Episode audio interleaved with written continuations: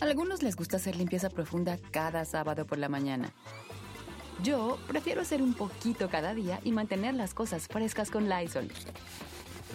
Las toallas desinfectantes Brand New Day de Lysol hacen súper conveniente limpiar superficies como controles remotos, tabletas, celulares y más, eliminando el 99.9% de virus y bacterias, con una fragancia que lleva tus sentidos a un paraíso tropical. No solo limpies, limpia con Lysol.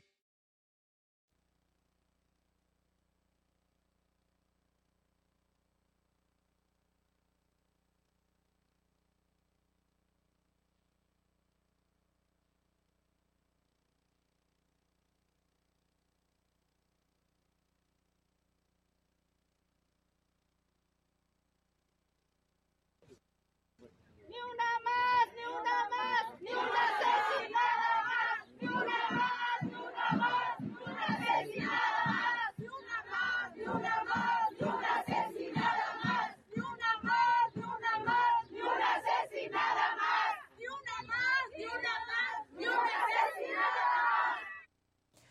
Aunque se insiste que la crisis de seguridad se atiende desde las causas, la indomable violencia no obedece al discurso y nos sigue arrebatando casi 11 mujeres cada día.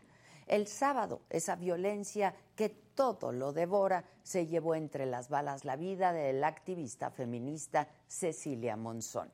Mientras circulaba en San Pedro Cholula, Puebla, dos hombres a bordo de una moto persiguieron y dispararon seis veces contra Cecilia. A plena luz del día, mataron a una mujer que se destacó porque dedicó su vida a defender en tribunales a víctimas de violencia, porque empatizaba con ellas, porque hizo de la justicia con perspectiva de género su bandera. Y es que hacer lo que Cecilia hacía en un país como México, donde no hay castigo para quienes nos violentan, donde la impunidad se cuela por todas partes y donde las fiscalías actúan con indolencia y desaseo ante un caso de feminicidio, no es sino motivo de reconocimiento. Su arrojo ante la adversidad no puede ni debe perderse ahora. Un día antes de su asesinato, Cecilia estuvo en la Fiscalía de Puebla para preguntar por qué llevaba un mes sin judicializarse una carpeta de investigación de un caso personal. Y es que además de su labor como abogada feminista, ella tenía otros procesos pendientes contra personas muy poderosas. Denunció por pensión alimenticia al padre de su hijo, Javier López Zavala, quien fue secretario de Gobernación durante el gobierno de Mario Marín en Puebla. En el 2020 dijo que recibió amenazas de muerte de Mario López Contreras, quien pretende ser candidato a edil de Puebla. En ese caso pidió protección a las autoridades y que creen, se la negaron. En el 2019 denunció al diputado local José Juan Espinosa, al edil de San Pedro también, Luis Alberto Arriaga, y al prista Jorge Estefan Chiriac por violencia política de género. Cecilia se enfrentó al poder con la misma valentía con la que defendió en tribunales a las mujeres que son víctimas de un sistema judicial omiso, patriarcal y que solamente parece voltear a vernos ya cuando nos matan. Como Cecilia lo hizo por tantas otras, nos toca exigir justicia a las autoridades para que vayan ya, ya estuvo, que vayan más allá del discurso y detengan a los responsables materiales e intelectuales. Justicia es el legado de Cecilia y justicia es lo que merece su asesinato. Ni una más, ni en Puebla, ni en ningún otro lugar de nuestro país, ni una más. Yo soy Adela Micha y ya comenzamos.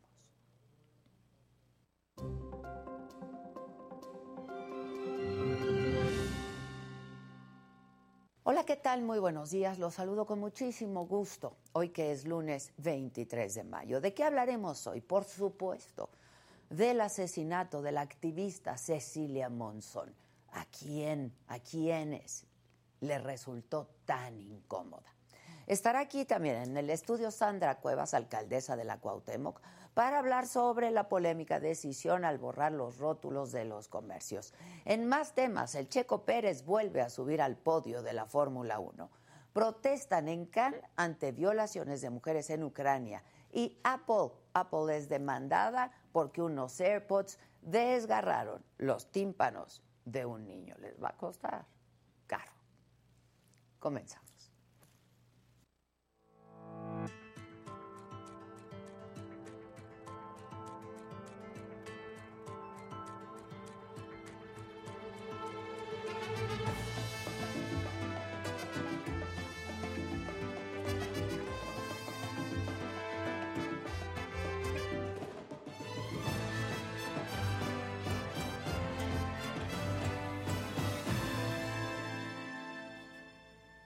Como les decía al inicio, este sábado fue asesinada la activista feminista y abogada Cecilia Monzón.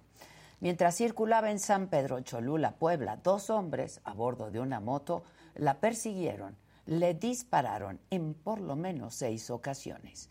En la mañanera de hoy, el presidente López Obrador habló del asesinato y dijo que se trató de un ajusticiamiento. Vamos a escucharlo problema grave, porque fue un ajusticiamiento, o sea, fueron sicarios eh, los que la asesinaron, sin ninguna duda, fueron sobre ella. Em,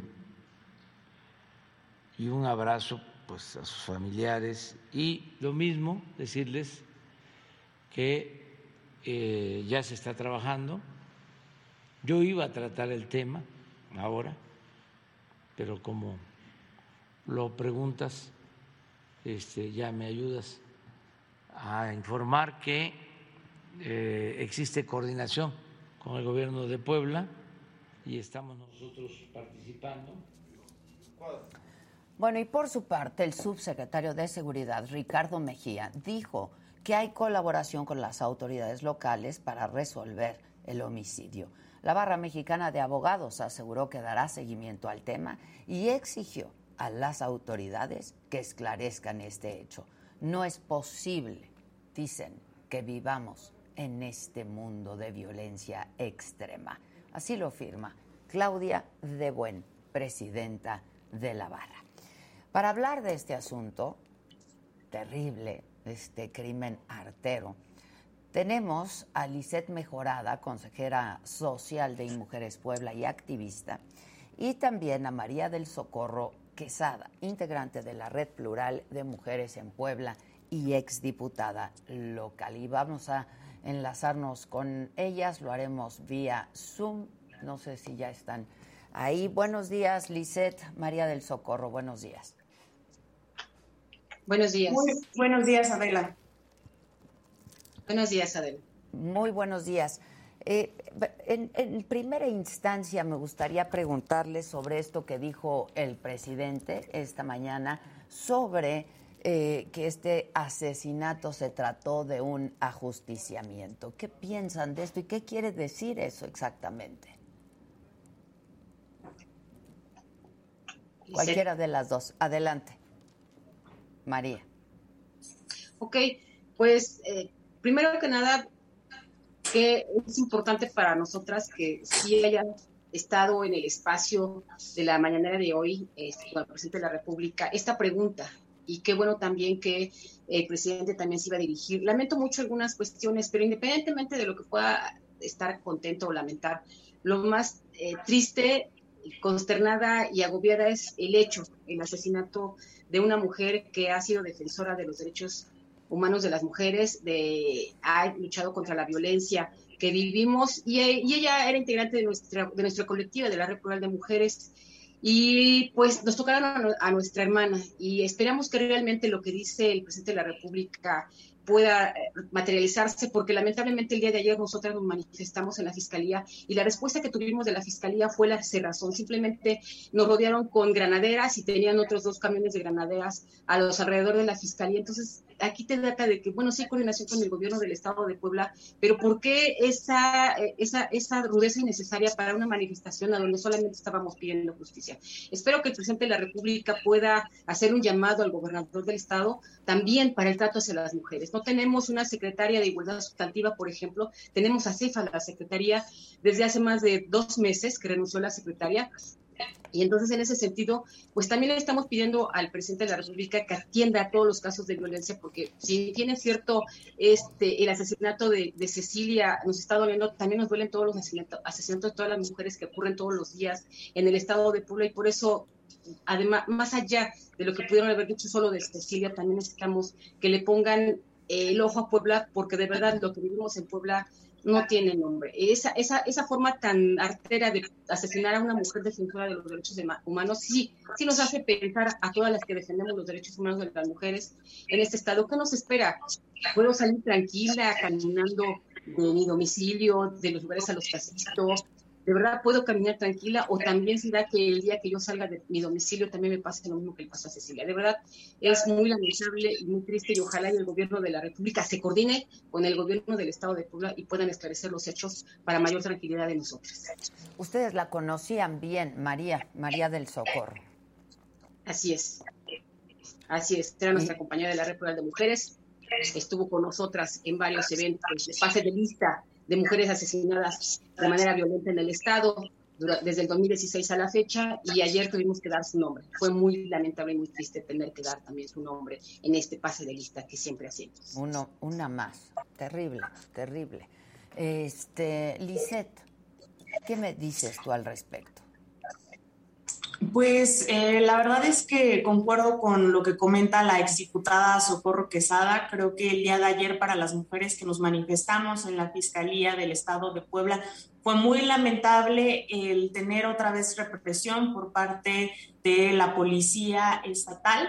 Y en ese sentido, pues yo haría un llamado a que este caso, este asunto, lo atraiga a la Fiscalía General de la República ya que eh, de acuerdo con un índice estatal de desempeño de fiscalías y de procuradurías, Puebla se encuentra en el último lugar. Es decir, la Fiscalía del Estado de Puebla es la peor del país. Eh, asimismo, eh, por ejemplo, en el conteo que se tiene de feminicidios, de acuerdo con el Observatorio de Violencia Social y de Género de la Universidad Iberoamericana Puebla, del primero de enero al 30 de abril se han abierto en la Fiscalía solamente siete carpetas de investigación por, por feminicidio, cuando del 1 de enero al 11 de mayo tenemos un conteo por parte de sociedad civil de 22 feminicidios. En ese sentido, eh, lo que tenemos durante este año y durante los años pasados es la filtración de información eh, de la Fiscalía General del Estado de Puebla hacia medios de comunicación, la revictimización, la minimización. Eh, tenemos también declaraciones muy desafortunadas y Adela, yo creo que desde este espacio necesitamos hacer un llamado urgente al Congreso del Estado para llamar a comparecer al fiscal. Eh, no es posible que tengamos este trato hacia los feminicidios en Puebla y que cuando vaya a comparecer al fiscal al Congreso del Estado, pues todos sean aplausos. Necesitamos verdad y justicia para Cecilia y para todas las mujeres asesinadas. Ustedes estuvieron en la marcha de ayer, ¿no? Este, finalmente, como, como me decías tú, María, pues era nuestra hermana y así nos sentimos ya todas las mujeres hermanadas, ¿no? Este, y exigiendo justicia, pero además protección. No puede estar pasando esto ya. Cualquiera de las dos que quiera contestar. También. María. No escuchamos, perdió el audio. Te decía que este, pues tú comentabas que era tu hermana y que así nos sentimos todas hermanadas, ¿no? Y nos sentimos hermanadas, pero también nos sentimos huérfanas de protección, de seguridad. ¿Cuál era el sentir ayer en esta marcha? ¿Estuvieron ahí? Pues yo creo que acabas de comentar un punto fundamental, Adela, y es que nos sentimos justamente huérfanas eh, de seguridad. También en tu cápsula mencionas, y es algo que es cierto, eh, la abogada Cecilia eh, pues estaba defendiendo a las mujeres, pero sobre todo había solicitado medidas de protección en diferentes momentos que le fueron negadas, que le fueron retardadas y sobre todo que fueron omisas. Ella hace unos días en Twitter eh, postea que a una de sus clientas le acababan de emitir las órdenes de protección tres meses tarde. Y la verdad, eh, yo tuve la oportunidad de acompañar junto con Cecilia, de seguir acompañando inclusive diferentes casos de violencia de género. Y lo que hablábamos las dos, pues es que es una pena cuando tenemos que sentarnos a hablar con la Fiscalía Especializada el retardo que hacen, la minimización, eh, inclusive cuando llegamos con casos de feminicidio, la verdad es que es brutal y por eso pues justamente es necesario que eh, más mujeres nos unamos. Ayer me dio mucho gusto en la marcha ver a compañeras que vienen de partidos políticos, priistas, gente de Morena, gente del PRD, gente de diferentes instancias, activistas. Eh, inclusive comunicadoras. Cecilia tenía una gran red de apoyo de diferentes eh, instancias, de diferentes personajes. Cecilia también fue mi abogada, no solo amiga, sino también mi abogada cuando yo sufrí agresión sexual. Mm. Y la verdad es que, eh, así como lo dijimos ayer en este evento afuera de Fiscalía, ella no solamente era una abogada, ella era la abogada de las mujeres en Puebla, una mujer guerrera, una mujer incansable, una mujer que no tenía pelos en la lengua y que siempre salía a exhibir a las y los funcionarios públicos que no hacían bien su trabajo. Y que evidentemente resultaba incómoda justo por eso, ¿no? Sí, totalmente. Cecilia resultaba incómoda porque no se, no se medía en, en los señalamientos que hacía, porque era una mujer valiente, porque independientemente de quién tuviera enfrente y cuánto, poder pudiera tener esa persona, Cecilia decía las cosas como son.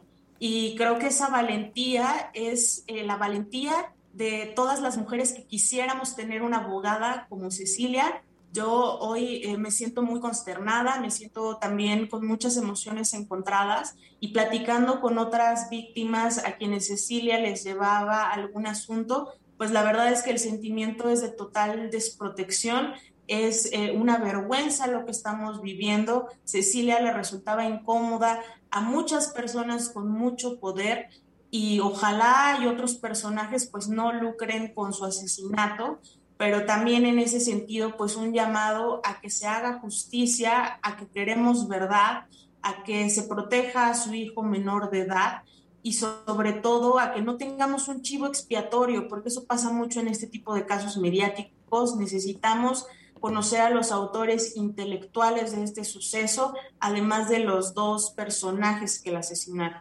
Justo eso es lo que yo decía. Queremos conocer a los autores materiales y a los autores intelectuales también. Em, María, entiendo que eh, pues esta mujer que se dedicó toda su vida, toda su vida, Cecilia, a defender casos de mujeres en situaciones de violencia o de abuso, em, agresiones físicas o también incluso violencia política, etcétera. No, este, ¿Cómo quedan ustedes ahora? ¿Se sienten en la indefensión? ¿Están preocupadas? Eh, ¿Cómo quedan todas ustedes, estas mujeres, no que han dedicado pues su vida y su vida profesional incluso a esto? Sin duda alguna hay mucha indignación en todas nosotras. Aquí en Puebla, las mujeres eh, de todos los partidos, de todas las ideologías, de todas las colectivas, estamos muy enojadas por lo que sucedió no solo por la muerte de Cecilia, insisto, Cecilia se suma a la lista, lamentablemente se suma a la lista de mujeres asesinadas en el estado de Puebla. Y tenemos mucha indignación porque asesinaron a una abogada de las mujeres, una feminista muy prestigiosa, y esto no nos va a intimidar. Sí nos sentimos, no con miedo, nos sentimos consternadas. Sí entiendo la parte de las, de las personas que ella defendía, sí hemos podido también platicar con alguna. Y sí, evidentemente deja, deja un gran vacío respecto a eso. Sin embargo, mi llamado es a las compañeras que son abogadas, que retomen los casos de Cecilia. Tiene también ella un despacho jurídico. Ese despacho también debe retomar los casos que ella estaba llevando, no dejar eh, en indefensión a todas, sus, a, todas las mujeres que ella estaba defendiendo. Y más allá de todo eso, eh, esta indignación tiene que transformarse se tiene que transformar en una organización más amplia de todas las mujeres en el Estado de Puebla para decirle al Estado mexicano, al gobierno de Puebla, decir ya basta, ya no podemos continuar con esta política más bien no, la política de atención a las mujeres en el estado de Puebla. Reconocemos algunos esfuerzos de algunas funcionarias, pero se queda mínimo porque lamentablemente tenemos, yo te quiero decir, Adela, por ejemplo, que sí fui diputada y que fui dirigente partidista y que fui del equipo de, del hoy gobernador Miguel Barbosa. Pero cuando él compitió en el 2019 y vi que estaba repitiendo los mismos esquemas del gobierno anterior del, del morenovallismo, decidí decirle que no, que si quería resultados diferentes tenía que contratar y tener personas diferentes. Y él se empecinó y puso al propio Higuera, que viene del, del lastre morenovallista como fiscal, y ahí está, no hay resultados para la investigación con perspectiva de género hacia los feminicidios. Entonces, esto es lo que, ¿por qué digo todo esto? Bueno, porque esta indignación tiene que reflejarse con eh, con una organización más amplia de las mujeres para poder tener realmente este cobijo, porque en Puebla de verdad lamento mucho, de verdad lo lamento. No, no, ustedes no pueden, no, no creo que lleguen a dimensionar lo que yo lamento, que este gobierno que encabeza Miguel Barbosa nos deje, nos, nos quede a deber mucho, mucho a la política de mujeres, porque se suponía que era un aliado, porque se suponía que era una persona que venía de la izquierda, que se suponía que era una, una persona sensible, y lo que vemos de verdad es atroz. Hoy estamos llorando por Cecilia, pero hace dos semanas estábamos llorando por los asesinados en Coyomeapan, por ejemplo, que de manera artera también nos mataron a un joven de 15 años y a dos campesinos. Entonces, es, de verdad, yo no, yo no tengo forma de expresar toda esta indignación y este dolor que ha generado la muerte de Cecilia, porque se ha sumado a todo lo que ha pasado en los últimos años en este gobierno, que para mí era una, era, era era una esperanza y que hoy lamentablemente, lamentablemente lo veo que no tiene para dónde hacer una política hacia la mujeres. Yo coincido, ¿eh? el gobernador era un aliado, ¿no?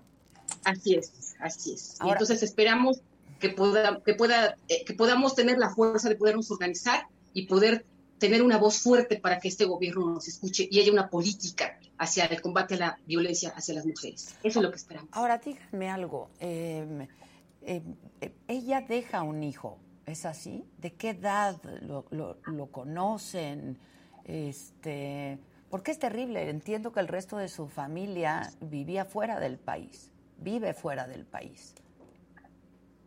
Ella vive con, vivía también con su papá, este, y este, con el papá de Cecilia. Y sí tiene un niño aproximadamente de cuatro años. Ella era muy cuidadosa con respecto a su niño.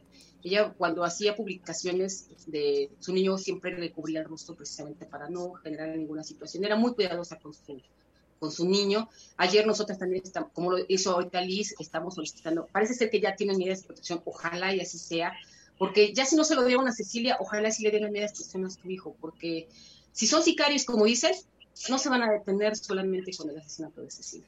Si son sicarios, como dicen, entonces, eh, hay que cuidar mucho a la familia de Cecilia. Sí, ya viene eh, parte de la familia, también Liz lo sabe muy bien, ella, ella tendría que comentarnos al respecto, pero sin duda alguna, sí, ya nosotros estamos exigiendo protección para el, para el menor, es aproximadamente cuatro años, pero este, ojalá y realmente el gobierno del Estado haga respecto. Liz. Sí, yo la verdad es que no quisiera dar tantos detalles este, sobre su menor de edad, inclusive por propia protección de él.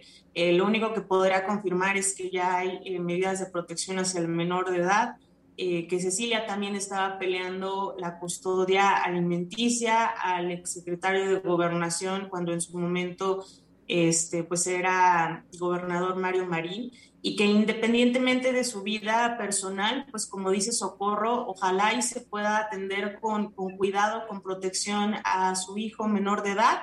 Y Adela, eh, yo creo que nos gustaría mucho que en la semana pudieras también recibir a Elena Monzón, hermana de Cecilia, y quien en este momento pues está eh, trasladándose desde España junto con su familia, ya que Cecilia tenía doble nacionalidad y pues también ya se está en contacto tanto con Conavim como con eh, la Embajada de España en México. Que además tenía años dedicándose a eso, ¿no? Defensora del derecho de la mujer a interrumpir su embarazo, eh, pues una experta abogada penalista, ¿no?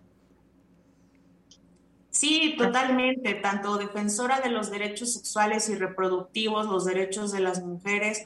La verdad es que Cecilia era una gran aliada de la comunidad de diversidad sexual, de la comunidad trans, quienes también ayer nos acompañaron en esta movilización afuera de la Fiscalía y pues una mujer eh, aguerrida que sin duda deja una vara muy alta y sobre todo deja un gran legado que hay que mantener. Y yo en verdad que llamaría a todas las abogadas del país a que vean los videos de Cecilia, a que vean sus transmisiones en vivo, a que vean lo aguerrida que ella era y que sirva y sea inspiración para muchas de ustedes al defender a las mujeres de la violencia a la que nos enfrentamos. Pues eso, eso haremos, eso haremos todos y yo estaré muy pendiente de la llegada de la hermana de Cecilia. ¿Cómo se enteran ustedes eh, de, de, este ah, asesinato el fin de semana? Por Lamentablemente, en mi caso, por Twitter, a donde se empezó a correr la noticia, la, en mi caso yo la busco a ella porque se señala, pero se tiene que verificar. Yo quiero no creerlo, la busco, la llamo, no contesta, le mando un mensaje de WhatsApp y empiezan en los portales de noticias a, señalar que sí es ella, que sí es ella, que es ella, y empiezan a, empiezo a recibir un sinfín de llamadas de compañeras de colectivas de mujeres políticas eh, del Estado para preguntarme si era cierto y, pues no había esa certidumbre de poder decir sí, sí sucedió.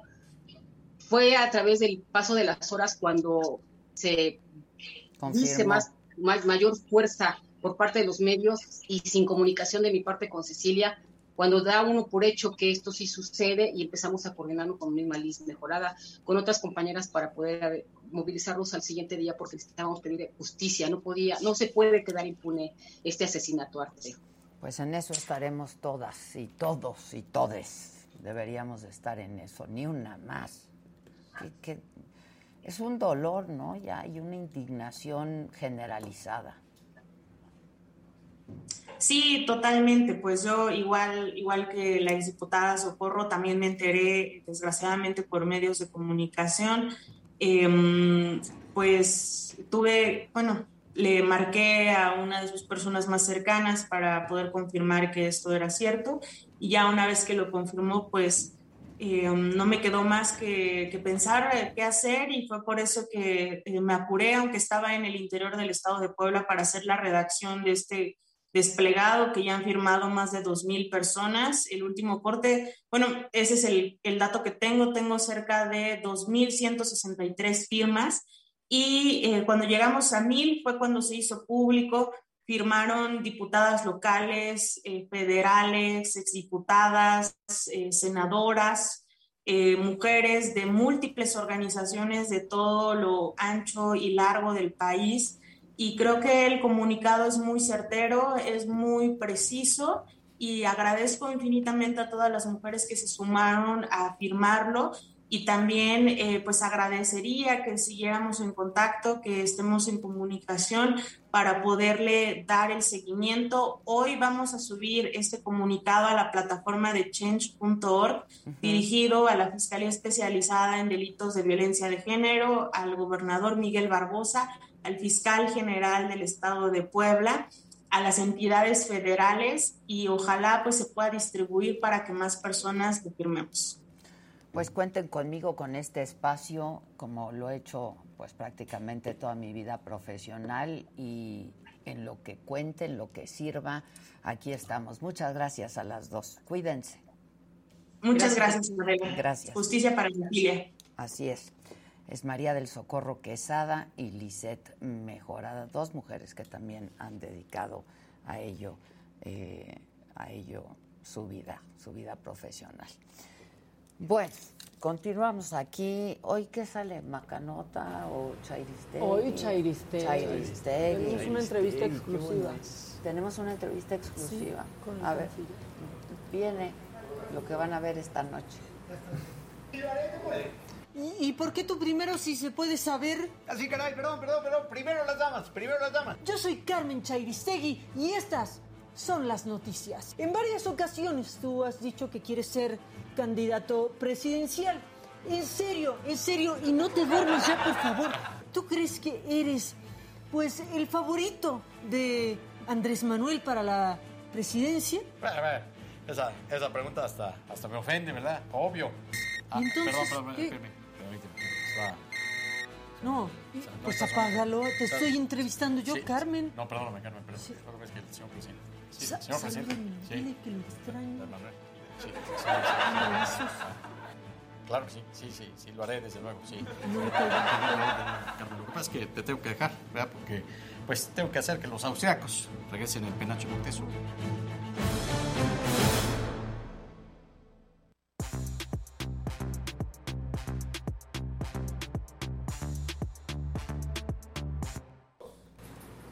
Bueno, pues está idéntico. Idéntico, está buenazo. Y tú, pues, ni se diga. Entrevista exclusiva. Exclusiva, está buena. Anda muy ocupado el canciller. Pues sí, viaje viaje, que Pero si el no en penacho, que si las vacunas. ¿No? Turismo local. Él no está haciendo el giro. No, nos lo andan mandando Sí, ahí lejos. sí, ya no. los lo mandaron muy lejos. Buenos días, por cierto. Buenos días, saluden. días. ¿Cómo estás? Buenos Buenos días. Hola, ¿cómo gente estás? bonita, ¿Qué- ¿cómo están? Estamos y estamos bien. Estamos bien. Sí, sí, sí. De buenas no tanto, pero bien, aquí andamos. Por Pues con por estas todo lo anterior. Con lo que está pasando. pues, Bueno, semana cumpleañera de la. Semana Hoy. ¿verdad? Hoy está, ¿verdad? Exacto. Sí. ¿Dónde está ese ánimo? Exacto. Sí, sí, sí, ánimo, no. ánimo, ánimo. Vamos. Bueno, y el América también. Muy bien, muy Muy bien. bien, 3-0, muy bien, muy bien. Pachuca.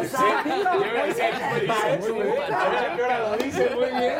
3-0. Se las dejaron ir con No, todo. no metió ni las manos. En fin. En fin. Mira, de estar en el lugar 18 de la tabla lo que hizo, pues bueno, ya. Pero pues sí.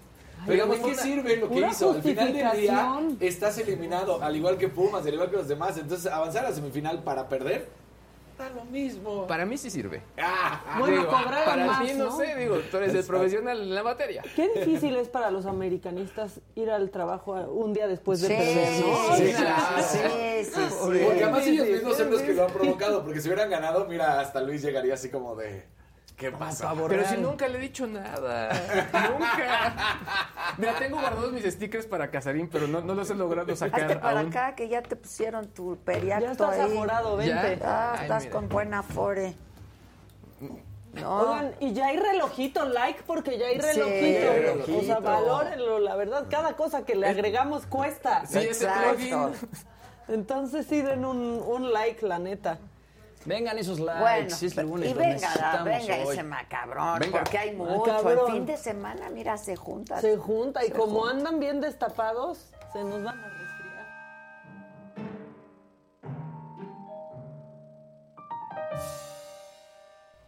Macabrón. Viene. Alejandro Moreno, dirigente del PRI, Otra se anda vez. llevando a la gente al baile.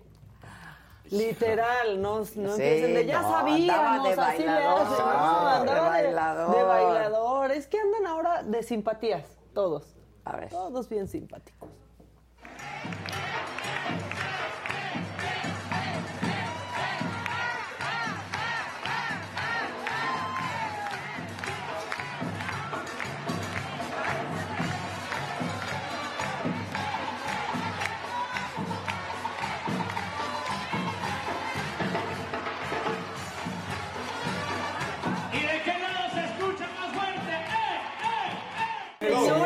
A bailar a al todas. baile. A Todas todas. quieren bailar con él. Algo quiere y no es dinero, es su INE, señora.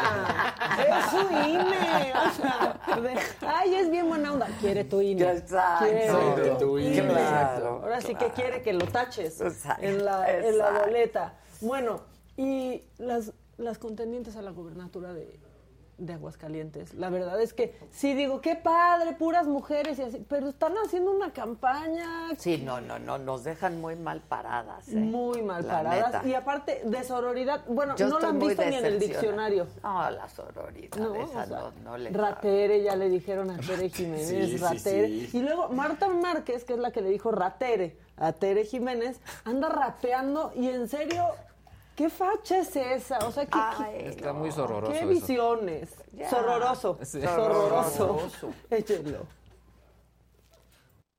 Márquez, marca, marca, Márquez, Márquez, Márquez, marca, marca, marca, marca, marca. Híjoles, a ¿Por ver qué otra vez, eso? otra vez. ¿Se Marca, puede? marca, marca. Marta Márquez. ¿Se puede ver de nuevo? ¿Hizo beatbox? Sí, trató de hacer beatbox. Bueno, no, no lo hizo. Marca, marca, Márquez, Márquez, Márquez, marca, marca, marca, marca, marca. Entendí. Marta Márquez Márquez. Marta Marta Márquez. Sí, O sea, sí, pero es que como lo hace tan mal, Ajá. tan sin gracia. ¿Cómo, Casarín? Marta Marta. Márquez. Yo ni comentario tengo Sí, al respecto, sí. de Es verdad. que yo ni ¿En entendía qué decía. Tuvo que pasar dos veces y ya entendí De qué verdad, decía. de verdad. Es que de que verdad, se mira, una aquí, diario saliendo a decir, dejen de hablar de solamente cómo se viste una candidata, dejen de hablar del físico, dejen que hagan su campaña. Y cuando hacen su campaña, Terrible. rapean. Sí, no, Marta, muy mal. Le Muy- faltó y bailan y rapean. bailan y así. Qué y bueno, mientras la Ciudad de México pues era llevada por la tolvanera, fíjate que la tolvanera empujó a Claudia Sheinbaum ¿Qué a onda? Oaxaca. Hasta me empezó a dar miedo, Sí, ¿eh? estuvo cañón. estuvo Porque estaba Casa se fue, afuera. De hecho, yo venía de horas. Cuernavaca. Y me tocó justo en la carretera y que era esto qué es, o sea, es Sí. mal clima, es incendio, es contaminación. tornado. Es un exacto. tornado. No, era Se veía una horrible. pero brutal, ¿eh? Sí. Yo venía Dice, se va a caer un árbol. No, no, no. No, en el Yo avión. decía, se va a caer un avión. Justo les dije a mis hermanas, qué bueno que no voy en el avión, porque a mí me da un susto Sí. espantoso. Nos hubiera dado crisis. Sí, se movía Y si íbamos juntas, peor, porque Sí. nos la alimentamos. Sí, se movía horrible. A ti Y te se controla veía aquella. Sí, así de no Te contiene, nada. te contiene. Yo, pasando, nada. O sea, me senté en el baño, se me fue a hacer pipí. Y en eso el, el piloto. Eh, precaución, turbulencia. Y yo, No. ¡ay, no, no, no, no! Y entonces me salí y me dice la sobrecarga, nada más amárrese bien. Y pues qué bueno que iba bien amarrado. sí Amárrese estuvo, bien. O sea, No, casi sí que alcanzamos la gravedad ¿eh? cero. Sí Se cayeron árboles. Sí. sí. Sí, casa se fue la luz. Árboles, Se fue la luz. Tronaron luz. transformadores que ya ven que Sí. están todos No, es ahí que mal puestos. muy fuerte. Sí. Y fue de repente. Sí. De la nada, sí. Yo estaba en la terraza y, de- o sea, todo estaba tranquilo y de repente. Sí, como que primero vientecito, así como Sí. que iba a llover. Ajá, Sí, pero refrescar, luego- que- que- para refrescar el calor, pero Yo agarré a mía porque dije, se va a volar. No, es que ella sí, mi abuela está en la playa. Sí, se la llevaba Eh, eh. Mi abuela está en la en playa. la playa, pues está toda chiquita. Bueno, pues ¿saben quién no puede contar toda esta experiencia? Uno que estaba. Claudia Sheinbaum. O sea, la jefa de gobierno de la Ciudad de México. primero Andaba. que Oaxaca, que no, Tamaulipas. Bellido, Bellido. Sí, lo bueno es que aclara que se le descuenta el día. Ah, sí, dice. Pero ahí andaba en que su, pide en su campaña. del día. Sí.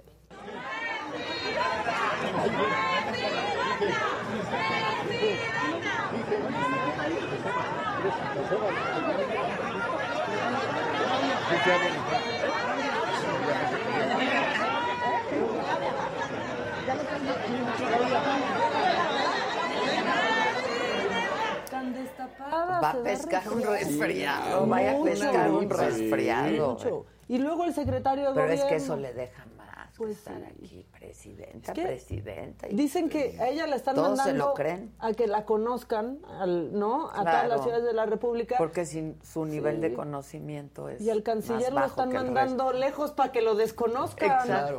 La verdad, Sí. porque ha ido subiendo, o sea, mucha más gente ahora, ¿no? De otras ciudades. Que lo conocen, Pues pero sí. a Claudia también. Ahora ya, porque está en su tour, en su tour este, El giro, el nacional.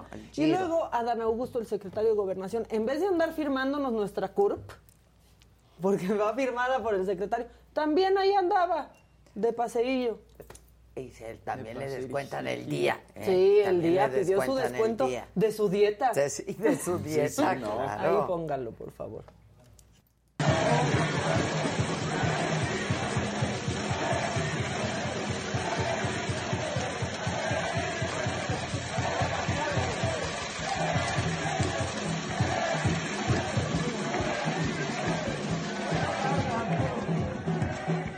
Cantadores de... Esos- Ahorita que llega y esos grita sí son presidente. animadores. Sí, sí, esos sí son animadores, Y exactamente. entonces hay gente en el evento que dice, ¿qué? ¿Presidente?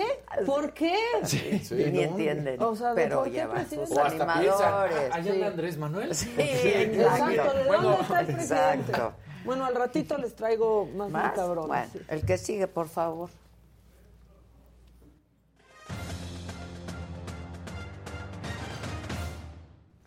Bueno, pues este fin de semana fue una locura deportiva, pero lo que más llamó la atención fue la decisión de Mbappé de no irse al Real Madrid. ¿Y por qué es lo que esta cuestión? Primero, es un jugador de 23 años que ya fue campeón del mundo, que se quedaba en el PSG, que se iba al Madrid, ya no había nada que hacer contratación, pero resulta que a la mera hora se queda y entonces hay un caos mundial en cuanto a lo económico. Primero, se dice que nada más por haberse quedado, estas cifras todavía no son las oficiales, sí se van a dar a conocer, pero hasta el momento los números que están manejando son 180 millones de euros, nada más por firmar que se quedaba. Uy. Así de, sí me quedo con el PSG.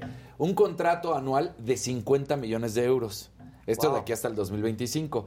Y entonces empieza una situación de qué es lo que hubiera provocado si hubiera llegado, por ejemplo, al Real Madrid y lo que le cuesta de entrada a entrada al Real Madrid que no llegara Mbappé.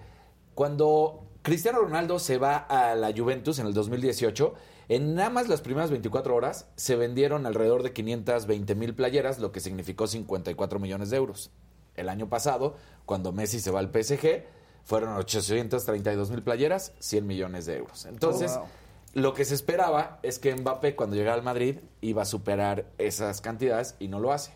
Ahora, a nivel mundial, y aquí viene la discusión en el fútbol, AD, porque ¿qué está pasando con los clubes Estado? Ya son denominados así. No son clubes que son de una persona y las compra y entonces está, pues ahora sí que apoyando, sino Sí, es un toda- Estado. claro. Exactamente. Como en este caso Qatar con justamente París. Claro. Entonces empiezan a decir, ¿cómo es posible? Y la queja de la liga, y el presidente de la liga la pone y dice, ¿cómo es posible que en la temporada pasada haya tenido una pérdida de más de 220 millones de euros? En un total acumulado de 700 millones de euros. Solamente su plantilla hoy en día cuesta 650 millones de euros. Entonces, ¿dónde está el fair play salarial que tanto están pidiendo por parte de la FIFA? Que ya sabemos, la FIFA para todos los clubes del mundo y para poder hacer justicia con respecto a lo que se está pidiendo para el dinero de los jugadores. Pues no hay. Porque si de un lado estás reportando 700 millones de euros de pérdidas, más una masa salarial de 650, y aparte, para el próximo año le avienta 180 por un premio de bono de firma, más 50 millones, entonces ya empieza a ser esta situación de que a nivel del mundo los clubes de fútbol empiezan a sufrir contra estos estados, estos países que apoyan a un equipo de fútbol y por eso se les está cerrando la puerta y entonces pues causa un problema porque desestabiliza claramente el mercado y lo que se puede pagar, ¿no? Entonces ah, ahí pues ya una cuestión económica brutal lo que puede empezar a afectar. Nada más la pura decisión de haberse quedado. Wow. Sí, sí, Pues o sea, ahí está. Y luego No quieren vender playeras. Sí, sí, No nos dejan ni su like. Y, y en 24, o sea, y en 24 horas, ¿eh? En 24 horas fueron las ventas de playeras de Messi y de Cristiano en su momento. Nos ha- hacemos 100 un challenge y hacemos Sí, camisetas. las de Messi. Sí. Con nuestras ¿No? jetitas. Con nuestras Sí. ¿no? Sí, A las ver, hacemos. sí, Ahí está, exacto. claro. ¿Cuánto vendemos? Y a O ver sea, si así. Para los niños pobres. O sea, nosotros. o sea, nosotros. De la saga. Exacto. Oye, y luego la mayor controversia se da ayer por la mañana, cuando todo el mundo empieza a decir, le robaron a Checo, Checo tuvo que ser, eh, ahora sí que instrucción del equipo y dejar pasar a Max Verstappen, y entonces qué poca. Y hasta el propio Checo, de repente en un audio le dicen, Checo deja pasar a Max Verstappen, y le dice, it's unfair, but it's okay. ¿No? Así como de, no estoy de acuerdo, pero, Pero ok. ok.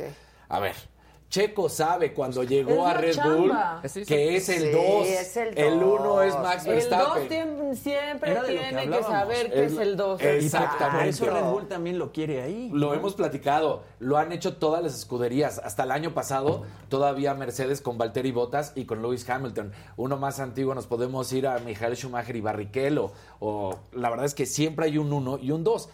Pero no solamente es esa instrucción que se le da, sino si estábamos viendo la carrera, venía con mejor ritmo de velocidad, de carrera, justamente, no, Max Verstappen, acababa de cambiar a neumáticos nuevos. Y Max Verstappen, que había tenido problemas con el coche, que hasta se había trompeado, que además no le estaba funcionando el DRS, que es para rebasar, aún así iba adelante y estaba peleando la punta, entonces venía mejor que Checo, pero le están haciendo al show y aquí además nació el patriotismo, ya sabes, Claro, el no, nacionalismo no, es nuestro, es Checo, es nuestro. Quieren nacionalizar a Red Bull también. También. Entonces- y al Checo y Sí, a al todo. Checo. Checo sabe, es más, Checo no tenía ni asiento. ¿Se acuerdan de esa historia? Le hemos platicado que ya no iba a estar en la Fórmula 1 Ah, y de repente llega Red Bull y le dice, Y no, salva. sí, Órale. te quedas con nosotros. Te quedas como el 2, Sí, no el 1. Y para eso lo buscan, Ahora, para que sea... el dos le va muy bien. Exacto. Al dos luego le va muy bien. Es más, al grado de Ay, que no, ahorita al 2 Checo le va mejor. Claro. Más a gusto. no tiene Claro. presión, Exacto, no no tiene presión. Exacto. No tiene la presión. Y ya de entrada es histórico lo que está haciendo el Checo, porque Checo ahorita estaría en la ter- está en la tercera plaza en estos momentos. El primero es Max Verstappen, el segundo Charles Leclerc y luego viene Max eh, luego viene Checo Pérez en la tercera posición de pilotos. Va muy bien. Sería histórico que un mexicano quede en los primeros tres lugares. claro. Ya lo hizo en un cuarto, pero puede quedar un tercero o segundo. Max es el uno, lo acaban de firmar y contratar hasta el 2027. Sí. No lo van a Ahí eso- Checo, ahí vas, ten Exacto. paciencia. Igual por eso quieren a Checo. Checo ya tiene 32 Ahora, años. aquí viene la jiribilla. ¿Y por qué puede ser el comentario de Checo? Todavía no renueva. Ah. Y entonces Seguro también va es a como renovar. ¿Qué onda? ¿Qué onda? Y yo hago mi yo chillo en la tele y Claro. todo, pero pues este mi chequecito ya Doy me mi toca renovar. espectáculo, O sea, no ¿Cuándo tendría que renovar el Checo? eh, ya desde ahorita se podría renovar. Le- Desde en- enero pudieron haber renovado el contrato de Checo, entonces se supone que lo van a hacer hasta final de temporada, pero podrían renovarlo hoy, mañana, no hay no hay un límite de tiempo, nada más antes de que arranque la ¿Y siguiente por cuánto temporada. tiempo le Ok. renuevan, Dani? Le tendrían que renovar mínimo por dos años. Ok. Uy, aquí en el chat te andan bufando, ¿eh? Sí. Leonel dice, no es verdad, no iba mejor Verstappen. Pero por supuesto que iba mucho mejor, digo, acababa de cambiar llantas, el Yo no coche estaba... vi. pues, lo- Yo tampoco. No la vi. No, está bien, pero la verdad es que es lo que te digo, na- el patriotismo puro de Checo, Checo, no, Checo no, y Max Verstappen es mejor piloto, lo siento, es la realidad. Pues sí, Y- pero ahí va. Eh, ahí va. Oigan, este, ¿cómo esto es el internet? Quiero, por favor, a ver, ¿me ayudas, Toñito? Yo creo que el Jimmy no está sentado como tiene que estar o movemos el afore, ¿no? Tiene que estar más hacia acá. Ajá. O tú más. ¿Nos O ayuda yo más alguien? hacia acá. A ver. Afore Saga. No, no, no, al contrario. ¿Al Eso tiene que estar más afuera. Más allá. Lo puedes mover, tiene ruedita. Claro que ya. Este es el internet de las cosas. aquí ya saben cómo soy y mi, TOC me empieza a A matar. ver, siéntate, Jimmy. No, no siéntate, Jimmy. Estábamos hablando Sí, a A ver, ustedes díganme, ustedes díganme. O al revés. Ahí va, ahí va, ahí va. No, Bien. no, no, ahí está. Eso, Bien. Tú que eres Ahora- el de deportes. Ahora pero va yo Luis, que los ayuda. muevo. A ver, Ahora para que no se Luis. mueva Luis. Ah, no importa. No, No, importa. ese fue el puro movimiento, ¿eh? No fue otra cosa. Un cuadro de mi ¿por qué casa, pero no importa, Casarín. No, A pues ver, ya estamos en estas. A ver, ¿Ahora más, me ven? más, Ahora no. Eso, eso. Eso, eso. Mira qué bonito. más, más, más, más. Un poquito más, mamáquita. Dale. Gracias, Maquita. Dale, dale, dale, no pierdas pierdas el el tino. Porque si lo Ahí pierdes. está, Ahí está. Ahí estás. Discúlpenme, pero tenía que corregir. Está bien, está bien. Perdón, Mientras me hayas puesto atención, no pasa nada. Sí, tú ves todo, tú ves todo. veo todo, El, claro. el multitasking. El Claro, multitasking. que le llaman. el que le llaman. Estaba viendo de reojo. Yo le llevo media hora. Ah, sí. Claro, es que estoy con eso y estoy con eso. Y entonces dije, no, pues a ver. Y luego se preguntan por qué no está y tan de acuerdo. todavía, todavía, yo Todavía creo que lo un poquito miraría más. ¿Aguanta más? A ¿Y ver, ya se a ver. apagó esta? ¿O no? Ah, Ahora no, falta la luz de atrás, tengan paciencia. En esta no a se. Ahí está. así o al revés. Más así. No deja que ella decida. Ay, ándale, sí. No, Sí, Jimmy, como tú quieras, güey. Ahí no. Ahí te gusta, Jimmy. Ahí está perfecto, de ahí está. No, no Justo. está perfecto. Discúlpame, no. Ya ves, Ah. No, Jimmy, tú solito te metiste al callejón. Ándele. Ahí. Ahí, madre. No te me muevas de ahí. Ahora, quietecito. voy Márcate, Luis. tu marca. Sí. Espérenme, espérenme. Donde tú digas, Ade, está perfecto. Aquí, aquí hacemos de todo como pueden apreciar. A ver, switchenme al, al Luis. Pero solo Luis. Ah, es que ahí está. Ahí está, ¿no? Mejor. Sí. ¿O le Mejor. falta? Si no tenía No, yo, yo no quiero decir. Cargado a la derecha. Tiene que estar más en medio, Luigi. Acá, ¿me pongo más para acá? Ahí estás. Ahí. Ahí está. No te muevas de ahí, Luis, tu marca. Ahí, Ahí está. está. No, te muevas Luisito, un Luisito. Tu marca. Ahí estás. Gente bonito. Y ya viene el, el- el gran iluminador, que es un crack Qué bárbaro. ¿eh? nuestro. Orbeso, te extraño, ven por favor. Y entonces ya il- va a iluminar, va a iluminar. Ahí vamos poco a poco. Ahí vamos. Ahí vamos. Se, Se va se haci- quedó se muy va haciendo la encimado, luz. ¿verdad? Sí, la voy a hacer más para atrás. Ok, discúlpame.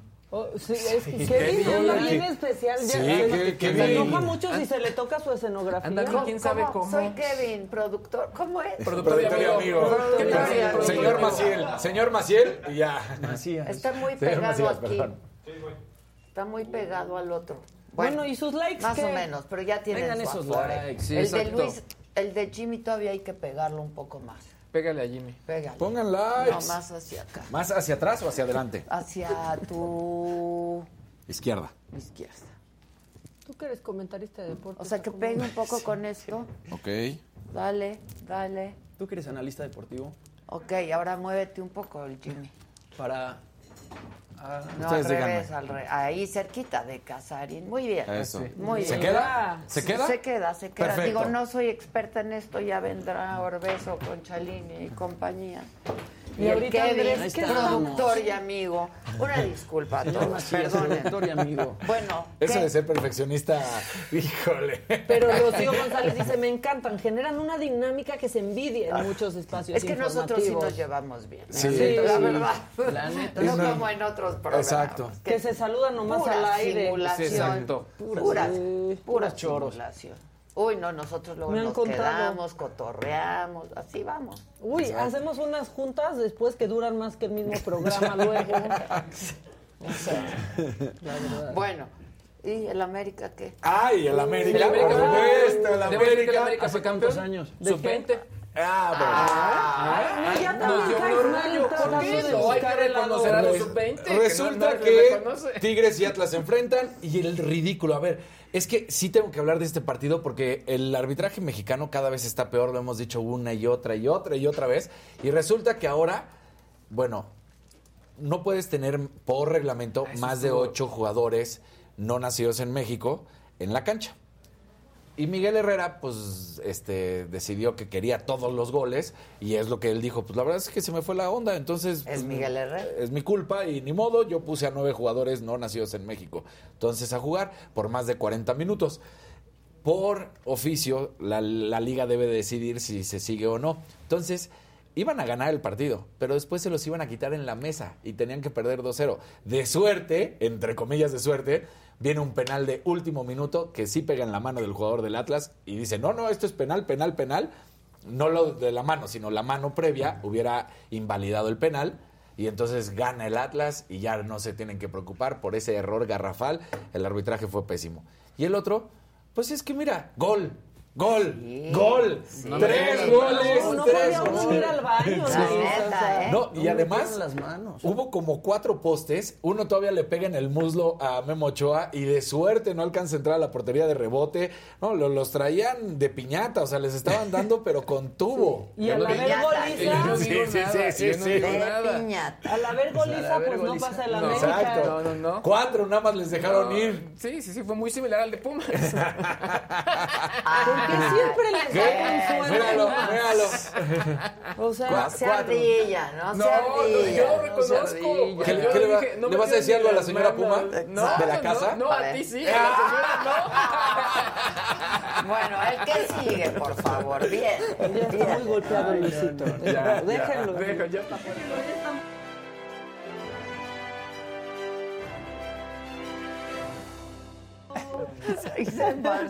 Buenos días, gente querida. Oigan, bueno, este fin de semana, Kourtney Kardashian, ¿no? La más grande de las hermanas Kardashian, se casó con Travis Barker, que él es el ex baterista de Blink-182, uno de los bateristas, este, bueno, pues más importantes del mundo. Esta boda se lleva a cabo en la Villa Oliveta, que es una casa en la finca de Domenico Dolce y Stefano Gabbana. No sé si viste el vestido de Kourtney Kardashian, porque eso es lo que quiero este, comentar el día de hoy. Bueno, a la boda asisten todas las hermanas, asiste Chris también. Dicen que estuvo por ahí cantando Beyoncé. Y bueno, justamente el vestido de ella es un vestido Dolce Gabbana, que mira Ay, nada más no. el vestido, Adi. A mí sí Una me gusta, cosa, ¿no? pues bastante extravagante. Ve el, el velo, Sí. trae a la Virgen María. El velo El está velo está espectacular. espectacular. El velo está bien espectacular, pero el vestido parece... Traía una minifalda, una especie Baby de corsé. Sí, parece baby doll el vestido. Y, y justamente el velo con la Virgen María está inspirado Está en un tatuaje de increíble. Travis Scott. El, el traje que trae Travis Scott también es de Dolce Gabbana. Y les decía que la boda fue en una finca De- justamente de, de los dueños, de, bueno, de los fundadores de, De Dolce. de Dolce Gabbana.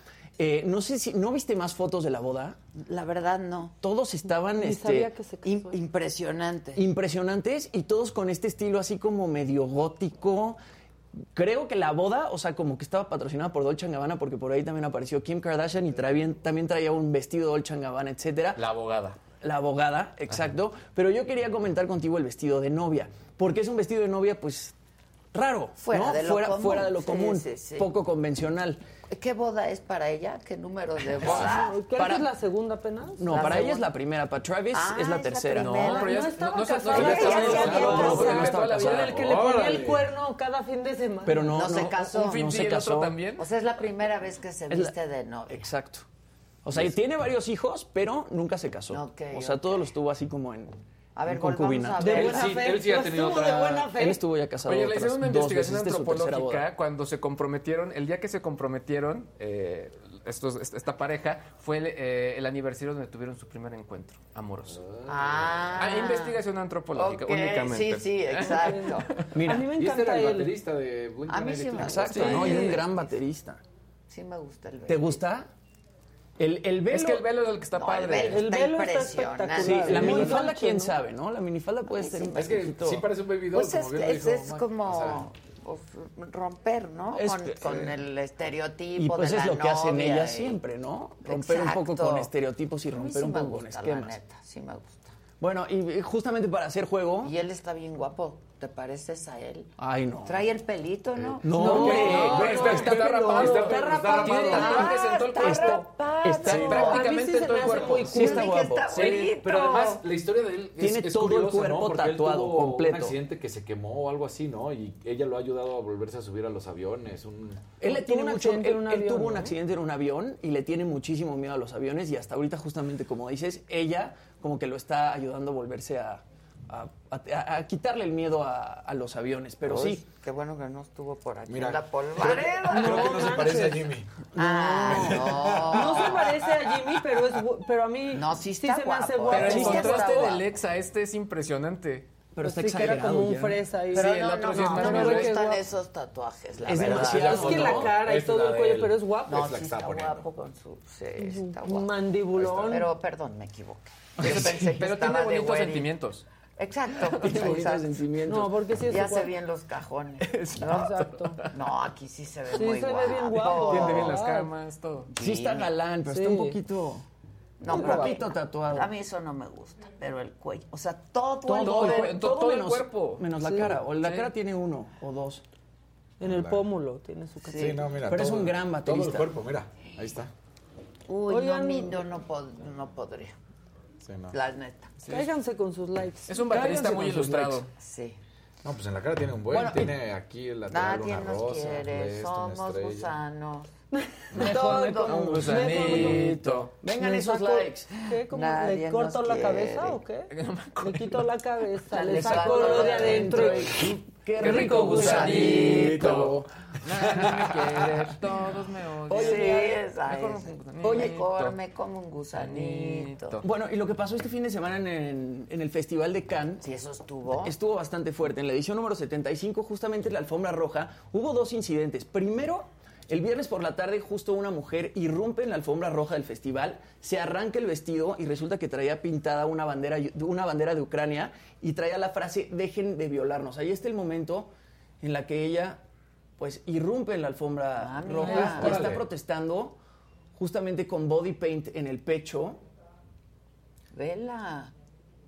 Y bueno, es que desde- La cubren. Sí, la es lo que cubren. más les preocupa. Sí, La cubren. cubren. Y justo ella sale gritando, stop raping us, stop raping us. Y bueno, justamente eh, desde que empezó la guerra en Ucrania, pues han habido muchísimas Sí, denuncias de violación por parte de los, de los soldados rusos. Son los colores de la bandera, ¿no? Los Sí, que- sí, los sí, sí, sí, sí, sí, sí.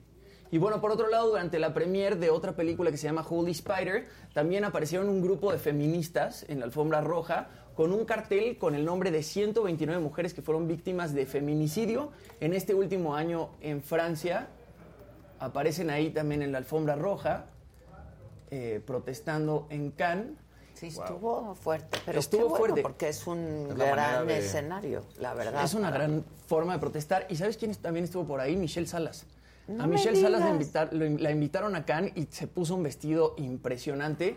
A ver si, a ver si podemos ver a, Wow, en la a Michelle, siempre se ve muy bien, la verdad, ¿eh? Siempre es guapísima. Siempre se ve muy bien. Sí, traía un vestido in- increíble y luego subió este, un video a TikTok. Mira a Michelle nada más. No. Está padrísimo, ¿eh? La invitaron a varias galas ahora en Cannes. Vela, qué guapa. Se ve espectacular. Espectacular. A Frida Sofía no le gusta esto. Sí, a Frida Sofía odia esto. No la invitan ni a los billboards. Sí, no. Y luego este video en. TikTok, se puso este otro vestido. Uy, Casi no pasa se por el tropezó. pasillo. por andar, por andar. Ay, ¡Ay, no! ¡No! Por andar volteando. Se parece a Hailey Bieber sabes qué poco, pasa, Se parece un buen. Se atora con el vestido. Porque además son vestidos Pasa de mucho capas y. Y entonces el tacón se atora con el vestido. Se parece a... Pero está muy padrísimos sus guapa, dos se ve súper bien, súper sí, bien, sí, la sí, neta, súper Y bien. tiene razón, Maca, se parece un poco a Hailey Bieber, a la esposa de Justin. la Ah. esposa de Justin. Mucho.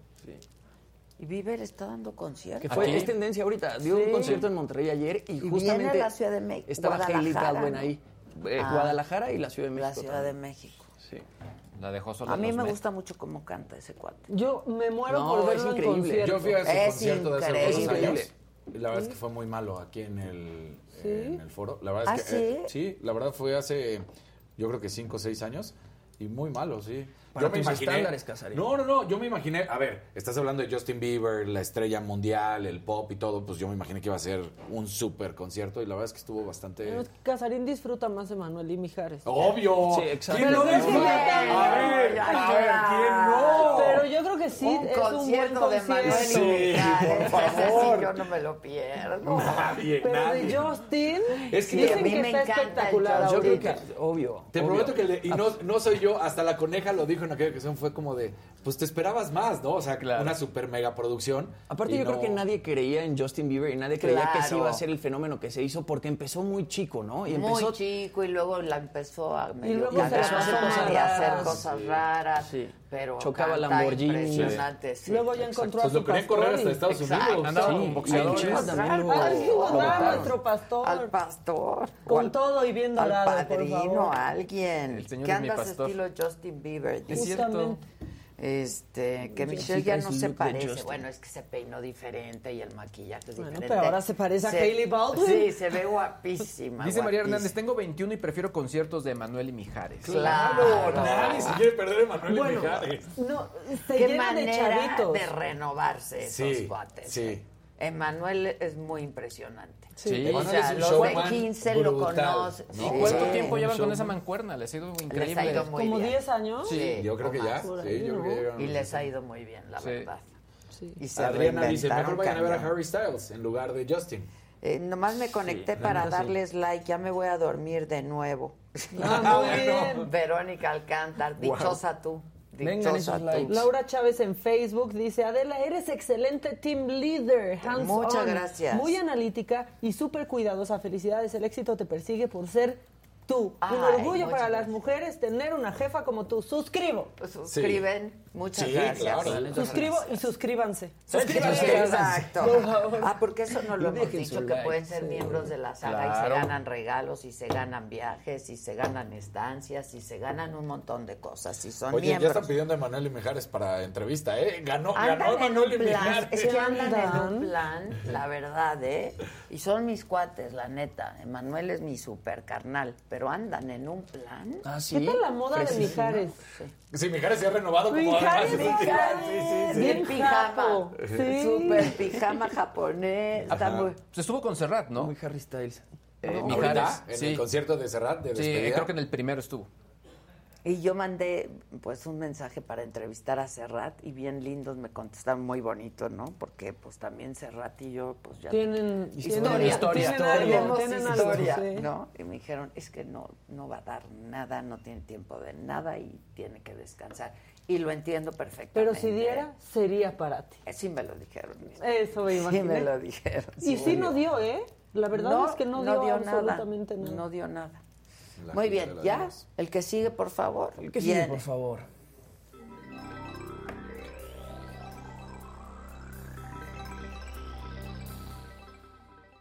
¡Venga, venga, muy buenos días! ¡Lunes! ¡Semana cumpleañera! ¡Uh! ¡Vamos!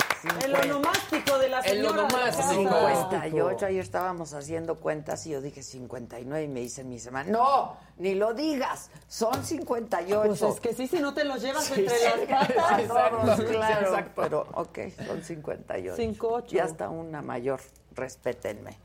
Respétenme. No, no necesitamos de edad, Siempre te respetamos por ser tú. Claro. Bueno, bien. Oiga, pues Luigi. rápidamente, la gente de Apple eh, está en medio de una demanda bastante interesante, bastante polémica. ¿Por qué?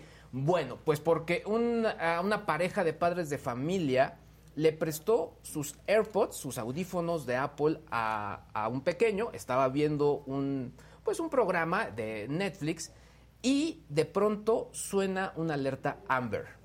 Hasta aquí hago una pausa. Estados Unidos es el único país donde tienen estas notificaciones que no son enviadas por la compañía, sino son enviadas por el gobierno y no hay un parámetro. No hay forma de definir en qué momento suceden, cuándo pasan, etcétera, etcétera, etcétera. El tema es que no hay ningún control en cuanto a la cantidad de audio o los decibeles que trae esta, esta Alerta. alerta y le dañaron el tímpano al pequeño. Y les va a salir Ay. carísima la demanda. ¿eh? Carísima, carísima porque lo que ellos dicen es, nosotros estábamos viendo, el niño estaba viendo a buen sonido un programa de Netflix y sale esto y Apple tuvo que haber tenido pruebas de este tipo de, situaciones para regular o por lo menos tener alertas, decir, oye, en, eh, no puedes tener el, sonido a, Rebasar. a- a este, a este volumen porque podría causar daños. El pequeño, para que sea un- un- una idea, o sea, tuvo, eh, digamos, la- dañó la cóclea, que básicamente es, la, es este elemento del oído que parece como una especie de caracol. Sí, sí. Ese fue el que se le dañó y además pues tuvo mareos, vértigo, náuseas y obviamente el tinnitus, que es este Uy, zumbido sí, sí, que es horrible. No, De haber espantado horrible en el momento No, en que suena eso. Y es que si, si ustedes de pronto, a, a todos nos ha pasado de pronto con un sonido muy fuerte, duele. Bueno, duele no, los en oídos. Estados Unidos a mí me ha pasado que me llega esa alerta y asusta muchísimo. Te mandan mensajes de texto, te mandan la ¿Ah, alerta. sí? Sí, de pronto y te mandan mensaje de este coche con placas tal. Sí, eh, exacto. o sea, te explican Sí. todo por si lo ves, pero luego suena fuerte, muy o sea, fuerte. que está Ya. bien, pero es un tema técnico que tuvieron que haber medido en su momento. El pequeño va a tener que usar un eh, asistente auditivo toda su vida. No. Y lo que mencionan es que los cargos contra Apple son negligencia, incumplimiento de garantía, fraude y daño emocional. Uy. Aquí sí creo que estoy de acuerdo con Maca. Imaginen su- el sustazo.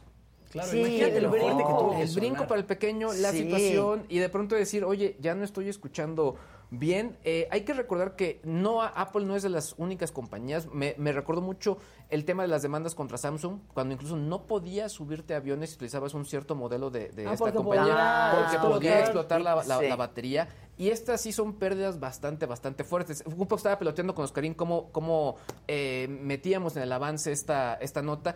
Y es que no, no es que le haya ido mal a Apple, pero sí creo que este tema de tecnológico donde las compañías de pronto no terminan de hacer las pruebas o de pronto salen situaciones donde no esperaban, híjole, es muy muy fuerte y aquí sí, sí como tú me mencionas, esta demanda ¿Por les va a salir carísima. demanda? No, ¿No han dice? mencionado el número, pero lo Sí, que sí, y es un va a hecho salir muy caro. es que llevan ya varios años. ¿eh? Esto eh, eh, fue desde el 2020 cuando empezó, estamos en 2022 cuando obviamente ya se empieza a hacer público todo esto. Es una pareja de tejanos, eh, son latinos. Y bueno, eh, podrían ser latinos, asiáticos, hindús, Sí, lo etcétera. que sea, el tema es que es un pequeño y al final es un poco la, la referencia. Y, bueno, gente que está en Estados Unidos está comentando ahorita en el, en el chat, ¿eh? Ah, que sí. Cuando suena a las ¿Estás en 3 de la mañana, estoy en Facebook y en YouTube. Multiplataforma. Pero Roxy Pinzón dice, cuando hay a las 3 de la mañana, brincas de la cama. Eh, ese dice que suena fuertísimo y más en los AirPods. y es lo que se, se había mencionado que en México podría entrar algo así, pero con el tema de temblores. Entonces todavía Ya. están estudiando cómo tendría ¿Cómo que ser esta situación. O sea, Pero tiembla a diario, además. digo. Es que imagínate, pues, o una falsa alarma activa. que ha- de cajón sabemos que ha Que pasado. sea como de 5 para arriba, yo Esa- creo, algo como la así. alarma, ¿no? Exactamente. Oigan, y por otro lado, esta semana, además del cumpleaños de Adela Micha, se, este- se lleva a cabo el hot sale, así que si usted... Ya es esta semana. Ya esta ¿verdad? semana, a partir de hoy hasta el teles, 31 de mayo. Ayúdanos a comprar lo que se requiere. Es la primera semana de, Venga, de- de- de ofertas, eh, bueno, del año ya reconocida por la, por la AMBO, pero lo que hemos dicho acá y sobre todo, número uno, compren cosas que ustedes consideren que sean una inversión, no un gasto. Es decir, si ustedes ya sabían que iban a comprar una televisión, una computadora, algo por el estilo, es buen momento para hacerlo, para encontrar O sea, ofertas. sí hay buenos descuentos. Sí hay buenos descuentos. Ahora, lo que yo les había dicho, Adela, compañeros, tampoco es buena noticia. ¿Qué? O no, sea, el que haya quiere buenos... decir Ah. que se les rezagaron. Exacto. Y Sí. que O hay sea, que sacar. y hay que Entonces, eh, es un buen momento también de apoyar la economía aplicando esa inversión que ustedes estaban pensando realizar. Ahora, no compren en sitios conectados a un Wi-Fi público. Aquí es donde los malucos se aprovechan. Otro consejo, compara el producto en distintos sitios. Aprovechemos la tecnología, aprovechemos, eh, si te vas a comprar un teléfono, una taza, una computadora, checa en distintos sitios para ver dónde puedes tener un mejor descuento. Y bueno, el tercer consejo que les quiero dar, no den clics a enlaces sospechosos. Van a llegarles mensajes por WhatsApp, por mensaje de texto de Que ofertas. el hot Oferta de tele que- por 100 pesos. No lo creas. No, como no se les ha pasado que de pronto ya eh, los de recursos humanos de Amazon mandan mensajes de ofertas pa- en WhatsApp y en mensaje de texto. O sea, así fraudes como esto en el hot sale van a llegar. Eso no existe. No como dijo Casarín, claro. no es cuidado. Hay más consejos, pero se los estaremos dejando ahí en mis redes sociales, sobre todo porque tengan mucho cuidado. Y lo más importante, si encontramos una buena oferta, se la estaremos poniendo ahí para que puedan No aprovechar. se las pongas ahí, mejor mándaselas. O sí, exactamente. O, bueno, o sí, o no. O sí, o no. A menos que sea demasiado buena. Oye, eh, me dijeron una cosa macabrona y aprovechando que está aquí Luis G.G. Dicen que cuando estás buscando boletos de avión u hoteles en internet, tienes que borrar cookies porque si no, si sigues Sí, buscando te te- van dando precios subiendo, más altos. le vas subiendo, sí. ¿Qué es eso? Sí. Y también es cierto lo de los horarios, Yo que no- si no buscas sé ni borrar cierto cookies. día y cierta hora... te- Es mejor Exacto. buscar los ¿Nunca- martes y ¿No los te has fijado jueves. en tu compu o en el iPad que de repente pones vuelo México-Monterrey, por decir, sí, ¿no? sí, sí. Y dos días después te está saliendo pura información de vuelos. Sí, Sí, sí. sí. Sí, las Yo tengo un caso Entonces tú de vuelves a ponerle México-Monterrey se encarecen. y ya no te da mil pesos. Claro. Ahora te da mil trescientos. Sí. Y si pasan otros días, ya está en mil ¿Y setecientos. cómo quitas las Sí. cookies?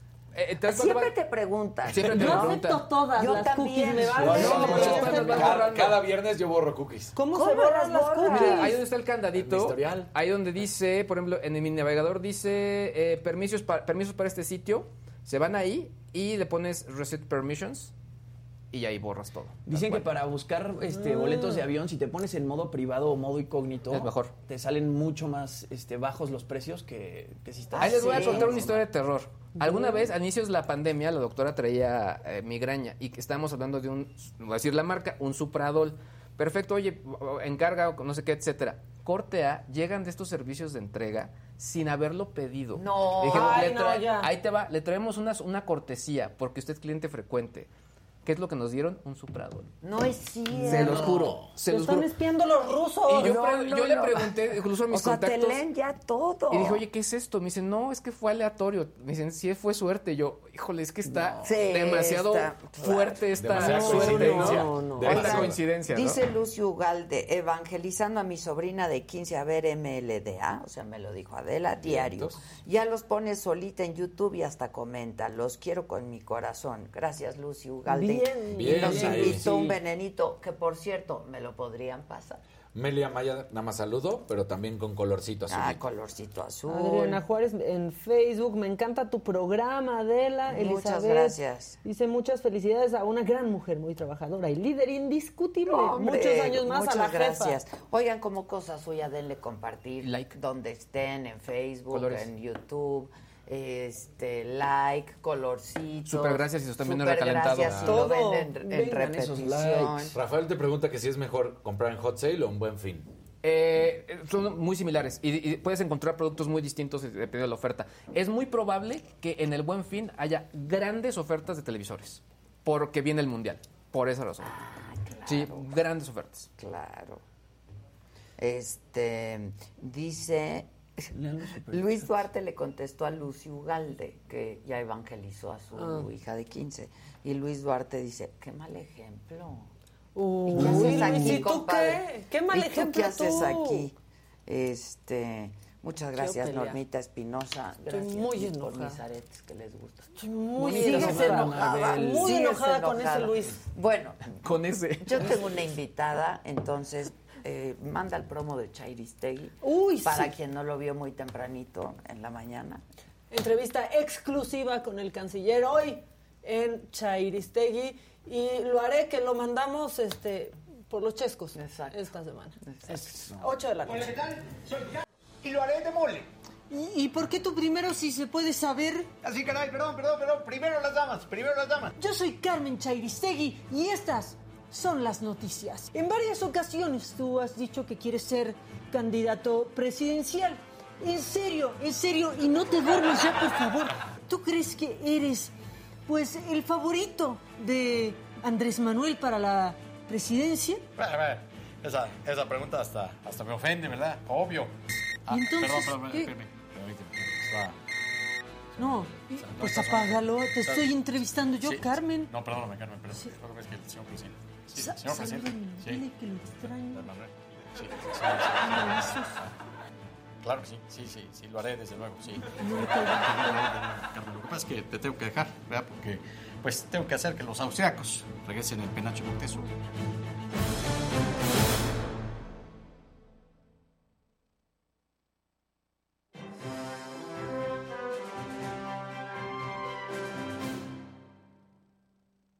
Bueno, este, hoy nos acompaña Sandra Cuevas, eh, alcaldesa de la Cuauhtémoc aquí en la Ciudad de México, para que nos platique. Sandra, querida, buen, buen día y bienvenida. Muchísimas Muchas gracias. gracias. Buen día. Gracias a ti.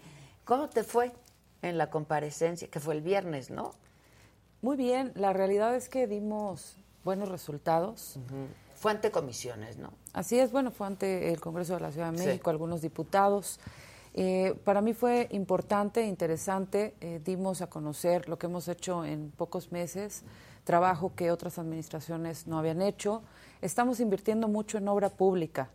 Estamos interviniendo 29 de 39 mercados públicos, cambiando los núcleos sanitarios, eh, cambiando las fachadas, cambiando el piso, cambiando eh, la- las techumbres. Estamos invirtiendo también en Garibaldi, Garibaldi que es patrimonio de, de este país.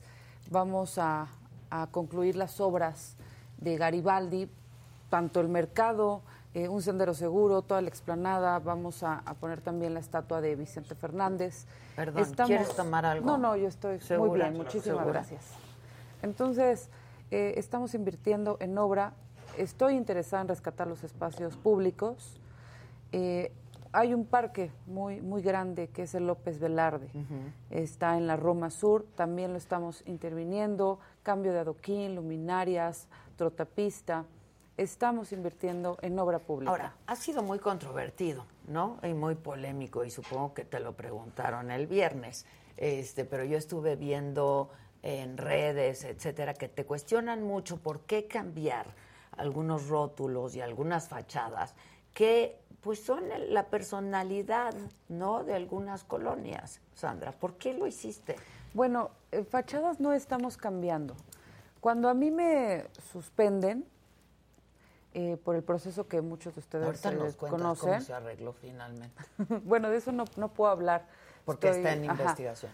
No, no, no. eh, El no, proceso, No, puedo hablar en, eh, Ah, en cinco meses. En cinco meses Ajá. más. Luego nos cuentas. Sí, ya Sí. cuando se cumpla el plazo. Pero bueno, eh, quiero comentarte que cuando me suspenden, alguien manda pintar uno de los mercados y, y borran los murales.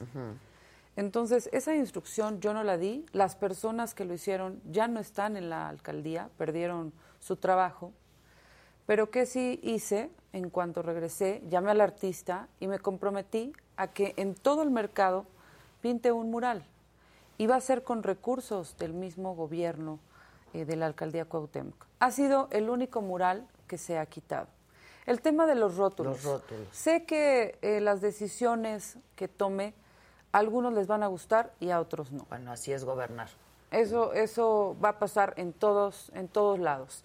Solamente que en la alcaldía Cuauhtémoc lo que haga Sandra Cuevas siempre, siempre es un tema de controversia. Entonces, la realidad es que yo estoy acostumbrada y, y tengo algo muy claro. Yo gobierno para los que viven en la alcaldía Cuauhtémoc.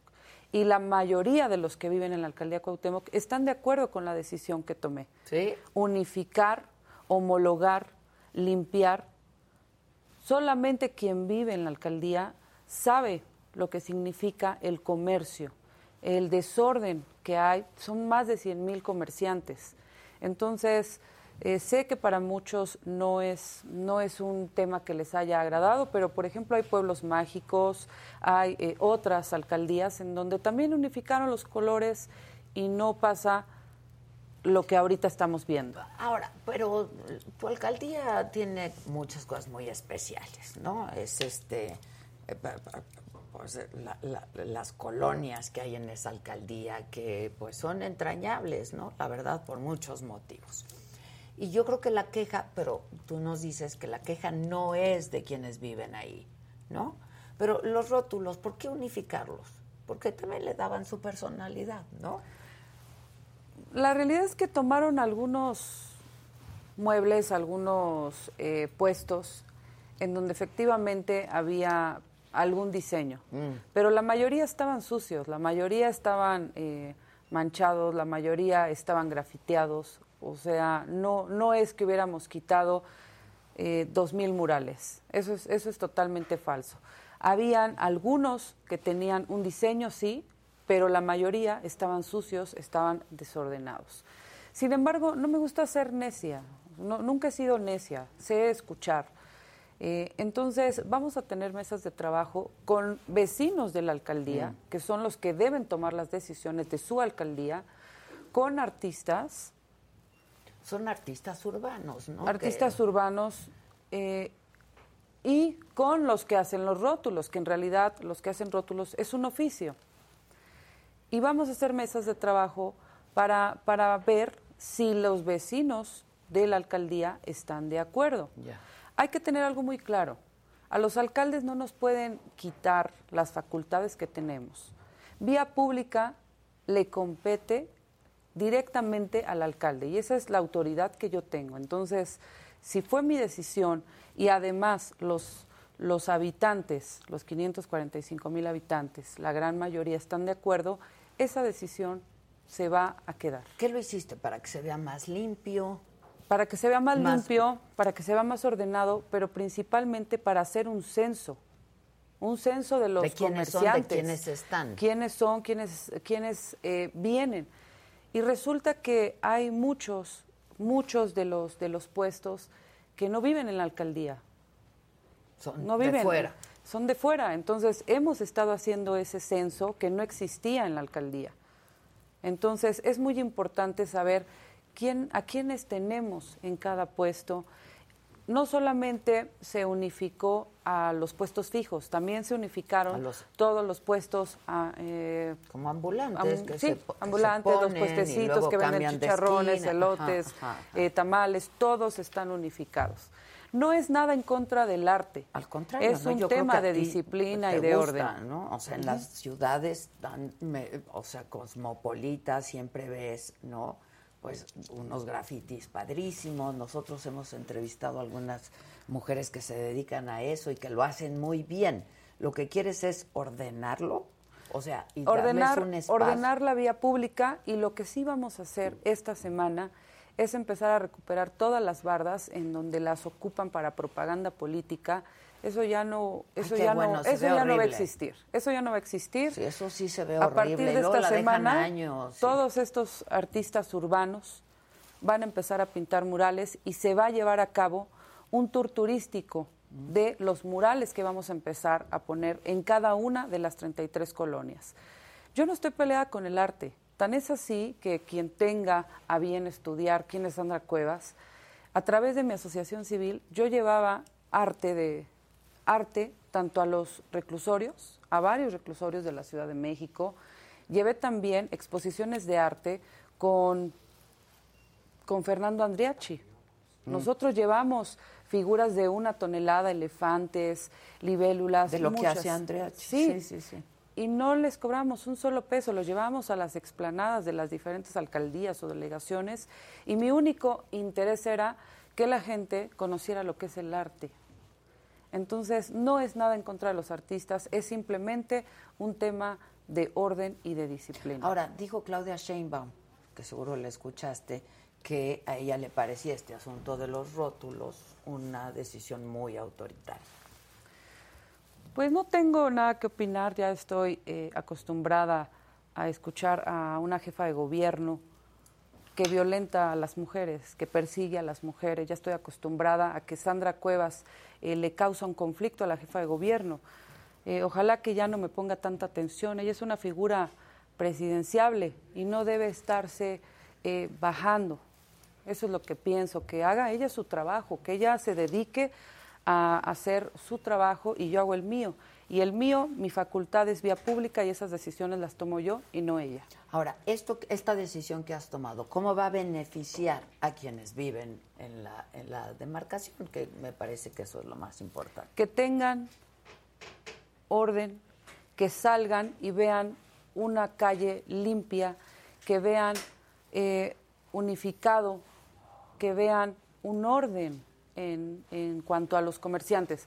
Todos los días, todos los días yo recibo denuncias, agresiones, eh, groserías por parte de muchos vecinos, que los entiendo porque no están de acuerdo con tanto comerciante. Sin embargo, tampoco podemos quitarles Claro, el trabajo. claro. ¿Qué, qué hay que hacer? Una armonía, una armonía en la sociedad, que la gente salga, salga a sus colonias, la Condesa, Roma Sur, Roma Norte, y, y vean una mejor colonia. Y este, yo te quiero hacer una pregunta. Bueno, más que pregunta te voy a hacer, te voy a dar mi opinión. Tú unificaste y pusiste como el sello de la alcaldía, ¿no? En todos estos se ve medio pinche, ¿no? o sea, pues como que nos gustaría ver, entiendo que es tu facultad, entiendo, por supuesto, que este lo haces con ese objetivo de, de ¿A ti qué te entrada para censarlo, ¿no? ¿Qué te gustaría? ¿Qué, qué le harías tú? ¿Qué le pondrías? Se ve muy blanco ahí, nada más el S y va a acabar hecho una porquería, ¿no? De eso se trata. El color blanco siempre se va a ver cuando hay mugre. Y ellos precisamente lo que deben hacer es comprometerse a tener limpio, a que la grasa no llegue por todos lados, a que la mugre no esté en sus puestos, a que barran los techos. Ayer barrimos 200 puestos llenos de basura, lleno de, de- de cajas. Eso precisamente, con el blanco siempre vas a ver la Y son mugre. puestos de todo. Sí, son puestos de comida principalmente. Y ha de haber hasta cucarachas. Pues no, no, no, no, no, no, no. Pues espero que no, espero que no, pero precisamente el blanco siempre, siempre se va a ver la mugre. Este, tú me dices que harías, no, no sé, pero este, pues de pronto era- Yo que- había yo cosas muy invito? chistosas y atractivas. Yo a qué y, invito ¿no? a los artistas, a A ver. que hagan, a que si, hagan. En, si en realidad les interesa el arte, para empezar, un artista no ofende, no agrede. Y yo lo único que he recibido en las redes sociales, en el 90%, son groserías, son burlas, pero no una propuesta. Un artista, perdón, pero un artista es amor. Un artista transforma almas. Y es propositivo. Es- y es y yo no he escuchado ni una sola propuesta de algún colectivo. Entonces, la alcaldía Cuauhtémoc está abierta a recibir a ese colectivo, que ponga la cara, que dé la cara, que nos sentemos en, en mi oficina y me digan, bueno, esta es nuestra propuesta. Y estás abierta Y a estoy escuchar. abierta. y- Sí, yo estoy abierta Por lo pronto así a se las quedan, propuestas. Porque lo, Sí. lo importante para ti es el censo y la limpieza, ¿no? Este, pero estás abierta a escuchar Por propuestas supuesto, por Que supuesto. podrían resultar hasta más interesantes. Y que los vecinos estén de acuerdo. Ya. ¿Esto es algo de lo que se quejaban los vecinos, por ejemplo? Mucho, mucho. Todos los días, o sea, de verdad, entren a las redes sociales y es de lo que más se quejan, que hay mucha suciedad, que hay mucho desorden. Es una queja de todos los días. Entonces, estamos abiertos a, a estos cambios e insisto, eh, lo que pasa en la alcaldía Cuauhtémoc es hoy en día tema para toda la Ciudad de México. Entonces, por esa razón nosotros estamos abiertos, están invitados a la, a la alcaldía y, y sí, si hay que cambiar algo, lo vamos a Ahora, cambiar. Recibes este, en redes sociales esto que nos comentan, pero también, pues, la única manera de que no te tiren mala onda es no haciendo nada, ¿no? Entonces, pues, los gobernantes supongo que tienen que tener la piel muy gruesa. Pues yo sí, la verdad es que no me afecta en lo absoluto, yo voy a seguir no te trabajando. quita el sueño, ¿no? Este, ahora, también señalaron durante la comparecencia eh, el subejercicio de la alcaldía en beneficio de todos nosotros. ¿Qué quiere decir eso y es cierto o no es cierto? No, nosotros hemos trabajado bien. Hay presupuestos participativos que no se pudieron aplicar porque eran inviables.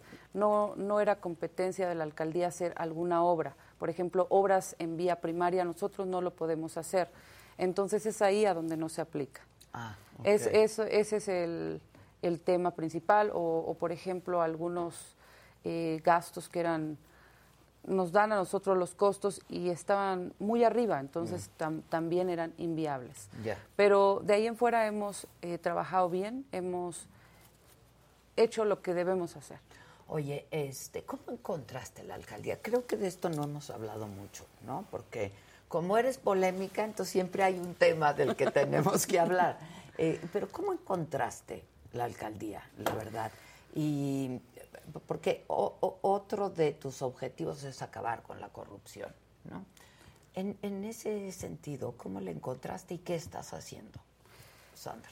A ver, encuentro una alcaldía muy sucia, tremendamente sucia, con, eh, con basureros a, a cielo abierto. Hemos erradicado el 60%. Que son focos de infección también, no solo se ven Sí. mal, pero son y en todas de las infección. colonias, Sí, en sé, absolutamente todas sé. las colonias, esos basureros. Eh, encontramos más de 16 mil baches, de los cuales al día de hoy ya se han cubierto 2 mil, 2 mil y fracción. Eh, El pero son compromiso es baches, pero sí, todos. acabes. Pero son baches eh, incluso de media cuadra, Sí, no, no, son eso- hoyitos. Sí, no, no. no. Encontramos mercados públicos abandonados, un desorden en las cédulas, encontramos eh, muchos puestos, muchos, muchos puestos. Los últimos dos meses que estuvieron en la administración se desbordó el comercio en la vía pública. Encontramos deportivos que eran utilizados por los amigos o familiares de los que estaban en ese momento. Nosotros liberamos ya tres deportivos que estaban eh, siendo atendidos por amigos y que además sus amigos estaban vinculados al crimen organizado, específicamente por la Unión Tepito. Entonces, deportivos como el Maracaná, que está en la Morelos, eh, Reina de los Ángeles, que está en la Guerrero, el Deportivo Owen. Entonces, lo que hice fue retirarlos. Fue un tema complicado, pero los retiramos. eh, y hoy son gratuitos. Son totalmente gratuitos para que tampoco nos señalen de que queremos eh, a través de los espacios públicos enriquecernos. Nada de eso, son totalmente gratuitos. Encontramos una alcaldía con deportivos eh, feos, abandonados, descuidados, con techumbres eh, destruidas, es decir, llueve y todo se gotea, las albercas en mal estado, un deportivo Guelatao que se le invirtió una cantidad de 35 millones de pesos, la- 35 millones de pesos en pura etiqueta, porque en realidad se ven en no se ven, lado. dos pisos están inhabilitados, Eh, la alberca, si ustedes bajan al estacionamiento, se, se cae el agua. Gotea, o sea, más que Se gotea. transmina. Sí. Eh, encontramos la realidad de una alcaldía eh, en muy malas condiciones. Pero ese no es pretexto, nosotros estamos trabajando. Pueden ir a ver el López Velarde, eh, ese parque con una superficie de más de 72 mil metros cuadrados, y le estamos cambiando absolutamente todo el adoquín. Mm. Eh, Ahora, ¿tienen presupuesto para eso? Porque las alcaldías pues no les dieron el presupuesto ¿no? que, que Pues, esperaban. pues la pues, realidad es que yo, yo estoy pidiendo mucho apoyo de la iniciativa privada y lo que tenemos lo estamos cuidando bien, lo estamos administrando como debe ser. También quiero comentarte que en los próximos días presentamos ya el proyecto de Zona Rosa, el nuevo proyecto de Zona Rosa, que ahora va a ser un proyecto turístico verde.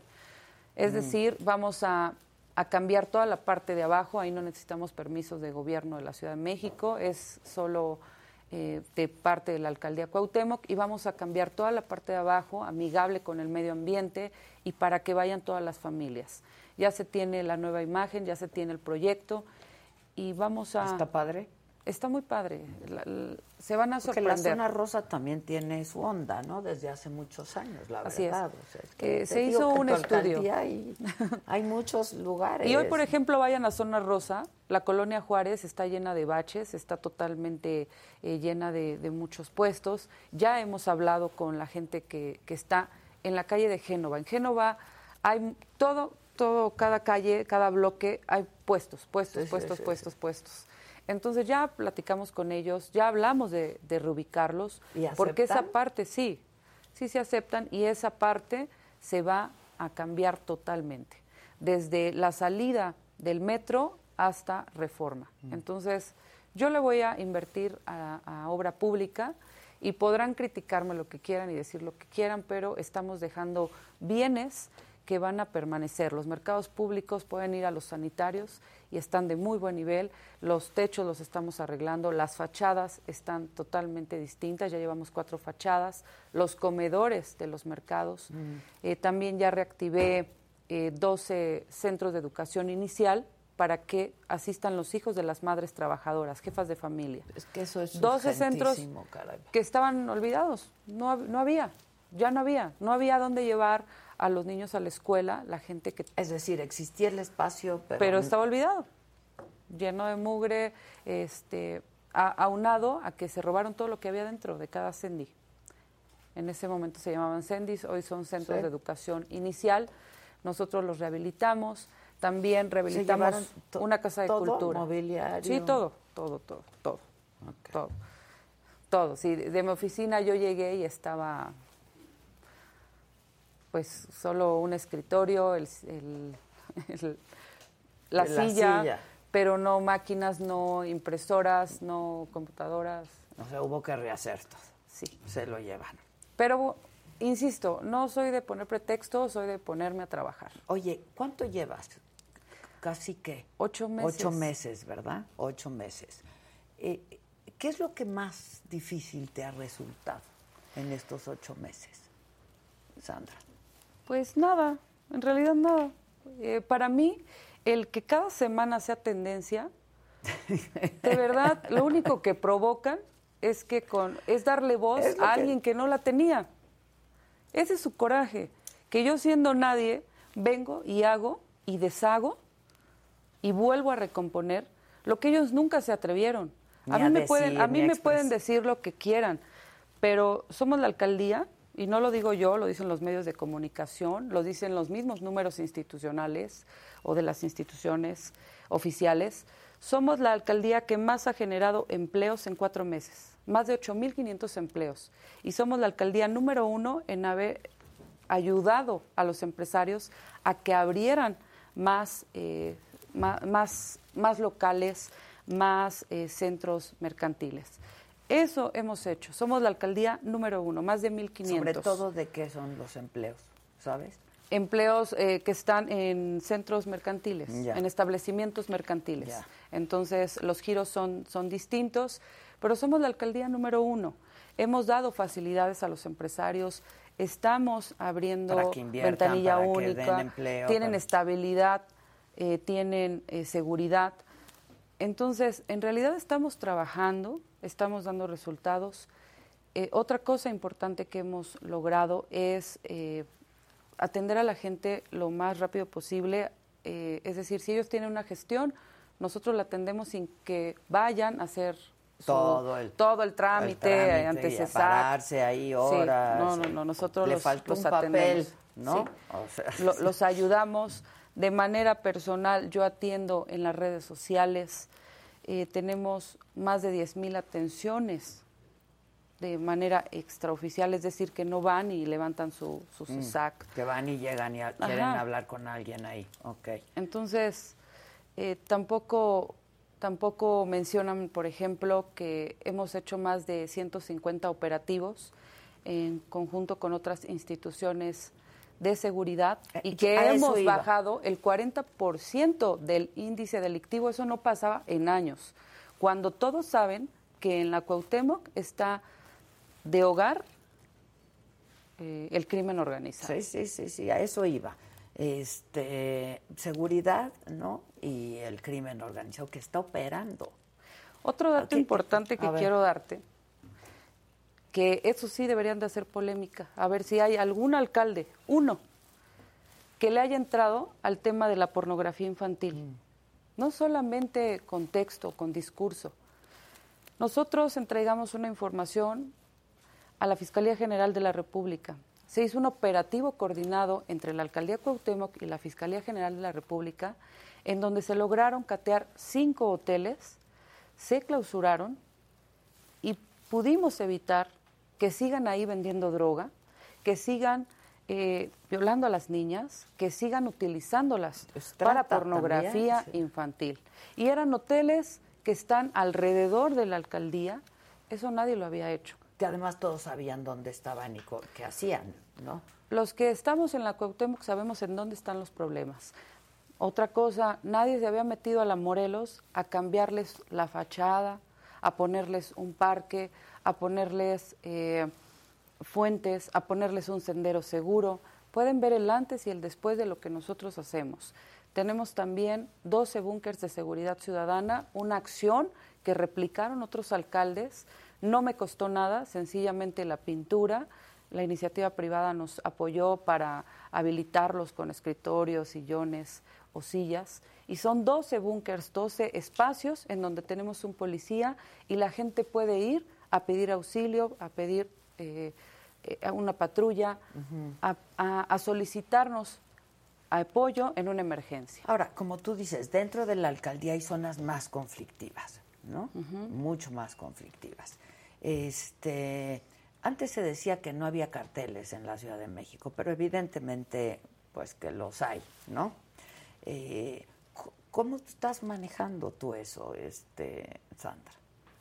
Pues es muy sencillo. Yo no he pactado con el crimen organizado. Pero ¿Has recibido amenazas? ¿Has recibido Solo al principio. mensajes? Solo al principio cuando les retiramos eh, algunos deportivos. Ahí recibimos amenazas, pero Pero pues es Sandra Cuevas, ¿no? Es Sandra Cuevas. Oye, este tú- todo este discurso, ¿no? Es un poco lo que decías desde el principio, poner orden y poner disciplina. ¿A qué te refieres exactamente con orden y disciplina? Porque de pronto pudiera sonar a muy autoritario, ¿no? ¿A qué te refieres? Lo que se A mí debe me parece hacer- que todos tendríamos que tener orden y disciplina, ¿no? Lo que se debe hacer en una casa. La alcaldía Cuauhtémoc es un hogar y en un hogar, primero, debes tenerlo limpio. Segundo, hay horarios. Horarios para los establecimientos, horarios para los comerciantes, horarios eh, para utilizar un parque. Debe haber orden en el momento en que yo digo, a ver, aquí no puedes trabajar, pero te doy otra oportunidad de trabajo, te doy alternativas. Eso es orden, porque no te estoy invadiendo a ti, vecino de la colonia Condesa, de puestos, que al final yo podría hacerlo y, y estar pidiendo cuotas y no lo hago. Es orden, eso es orden. Disciplina es estar supervisando diario, porque la gente no entiende a la primera. Estamos a veces mal acostumbrados, hay que estar pasando una y otra vez y otra vez, estar haciendo operativos, pero no a través de la violencia. Yo no llego y le digo a los comerciantes, a ver, se me quitan y, y es lo que yo diga. Me siento a dialogar con ellos, mando llamar a los liderazgos y les explico. Incluso ellos me, me agradecen porque no llego a quitarlos. Primero les digo qué es lo que hay que hacer. También están invitados los mismos comerciantes a que adopten una jardinera, a que tengan limpia su banqueta. También es la disciplina con, con los más de 9 mil empleados que tengo yo. Porque además luego no lo hacen, Sandra, ¿no? Eso que tú dices, no entienden a la primera, pues luego no lo hacen. ¿Por qué no hay basureros en la Ciudad de México? Nunca se han preguntado eso. O sea, caminas y no tienes dónde tirar. Ah, No hay basureros. Entre más papeleras haya, ¿Más riesgos, Más, más, más mugre hay. Porque entonces no entienden, no entienden que es una papelera. O sea, tú pasas y dejas tu botellita, tu basurita. Eso es una papelera. Pero no, la gente llega y sale con sus bolsas de basura Ay, y las llena, ahí. y llena y entonces los botes ya están llenos. E- Eso, eso es orden, eso es disciplina. Pero entonces, ¿qué hacer, no? Yo siempre les platico que en mi viaje a Japón, en, en Tokio, a mí me sorprendió muchísimo este, que no hay basureros. Justamente debe No ser hay. por eso. Pero ¿qué hace la gente? Es de una disciplina, guarda su basura en su bolsa y hasta que no llega a su casa tira la basura. ¿No? Entonces nunca, o sea, es impecable. Eso es disciplina. Eso es disciplina, pero no entendemos.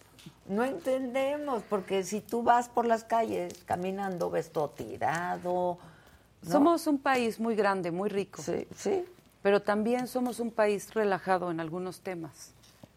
Entonces, lo único que hay que hacer es ser constantes, ser disciplinados y estarle diciendo a la gente qué es lo que debemos hacer y trabajar en equipo.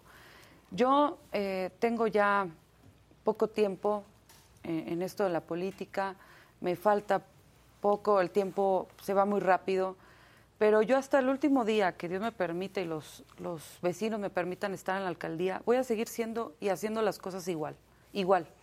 ¿Te puedo leer algunos mensajes? Sí. Sí. Este, eh, dice que también quitaste el arte urbano de los bajopuentes. Eso yo no lo quité. Yo no quité los bajopuentes, incluso los bajopuentes están la mayoría en vías primarias y eso le compete Le- al a la jefa de gobierno. Ah, ok. Eso no fuiste tú. Dice que borraste también el mural en diálogo con el progreso. No.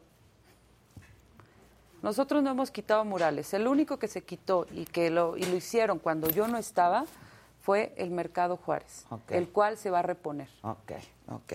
Pero este dice CEUI Central de Muros, proyecto de arte urbano en el que se desarrolló el mural, manifiestan su consternación por este hecho. ¿Qué pasó? O sea, ya no está ese mural.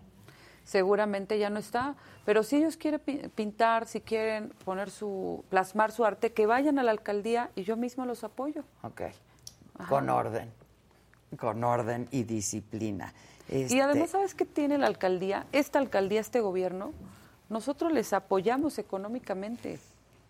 Pero no has hablado con ellos porque, por ejemplo, dice, este acto se suma la tendencia de la Cuauhtémoc de desaparecer propuestas artísticas en diferentes zonas de la demarcación, tales como los murales del Parque España y del Mercado Martínez de la Torre. No, O sea, ¿y siguen? es que es falso. Falso. O sea, insisto, si ellos quieren algún, algún mural, nosotros les apoyamos. La controversia, la controversia, lo, lo único que genera es perder el tiempo.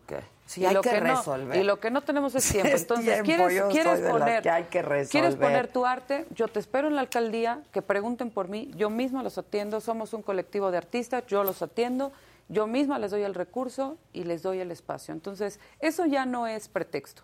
El que en verdad le interese poner arte, yo lo espero en la alcaldía. Ok, pero si te gusta y si te interesa y si quieres que en la alcaldía haya estas expresiones de arte urbano. Vamos digamos. a hacer el tour turístico de los murales. Vamos a Mm. quitar toda la propaganda política de cualquier partido, ¿eh? Y vamos a poner murales. Sí, qué bueno, porque este Gerardo Guadarrama dice, yo no la puse, ¿eh? Sandra me gusta para jefa de gobierno. ¿Quieres? No, mire, la, la verdad yo me yo me doy por bien servida por concluir este periodo. Bueno, pero a ver, y aprendiste muy rápido a hacer política, entonces, porque, a ver, hay aspiraciones que son legítimas, ¿no? Yo aspiro nada más a terminar y, y se los digo en serio. Yo ya veo a mis papás, mis papás se preocupan todos los días, mis papás son comerciantes, veo a mis hermanos y, y se preocupan mucho y creen que, que algo me va a pasar. Entonces, eh, yo voy a dar lo máximo hasta que termine este periodo, hasta el 2024 y, y ya. ¿Y Ni ya siquiera o ya pienso, verás? ni siquiera pienso en reelegirme. La política es algo muy difícil en México. Hoy veo por qué el país no avanza. A mí nadie me va a enseñar cómo se trabaja. A mí nadie me va a enseñar cómo se hace el dinero a la buena. Nadie, porque lo sé hacer. Y llegar a este lugar que es hermoso, que es maravilloso, que es la alcaldía Cuauhtémoc, y ver que en lugar de proponer solamente ofenden, que por hacer mi trabajo eh, se genera controversia, eh, que vemos a los políticos peleándose entre sí, incluso, incluso a veces los golpes más fuertes han sido de adentro, ¿eh? ni siquiera del partido del otro color. Entonces, todo eso a mí no me gusta. A mí me gusta trabajar, me gusta servir, pero no me gusta perder el tiempo. Y a veces uno tiene que estar atendiendo denuncias, demandas, estar este, En la grilla. En la grilla. Y a mí eso no me gusta. A mí me gusta trabajar, me gusta resolver, me gusta transformar. Entonces, yo me voy a dedicar de aquí al 2024 a dejar bonita la alcaldía y eso le pido a Dios que me dé la oportunidad de, de poderlo cumplir. Y saben que, que como, como vaya yo caminando, voy a ir avanzando y voy a ir dejando cosas buenas. Este, dicen aquí Adela que ponga botes de basura, hay bien poco, sobre todo en Roma Norte. Este, solo hay en las plazas Río de Janeiro y Luis Cabrera. Qué bonita es la plaza de Río de Janeiro, caramba. Qué bonita es. Pues ya explicaste lo de los botes de basura. Fíjate que yo nunca ent- había entendido hasta que pues tuve la oportunidad de ir a este viaje y vi que no había botes de basura. Pero la gente es muy educada, Sandra, y aquí no somos educados. Nos falta disciplina. Nos falta orden y disciplina. Orden y disciplina. O sea, se, se burlan, me hacen memes, pero es orden y disciplina. Yo podré no ser muy inteligente, pero soy disciplinada. Y eso me hizo llegar a donde yo quería.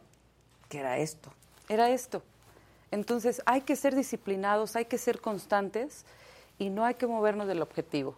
Pero vecina, vecina, voy a poner atención en los dos puntos que me está mencionando. Voy a, a dar alguna propuesta, voy a dar alguna propuesta para que eh, haya más papeleras. O no, a lo mejor no sirven, como dices, las papeleras, porque la gente llega y tira ahí su basura como si fuera el camión de la basura. No lo sé, tienes razón, es cierto.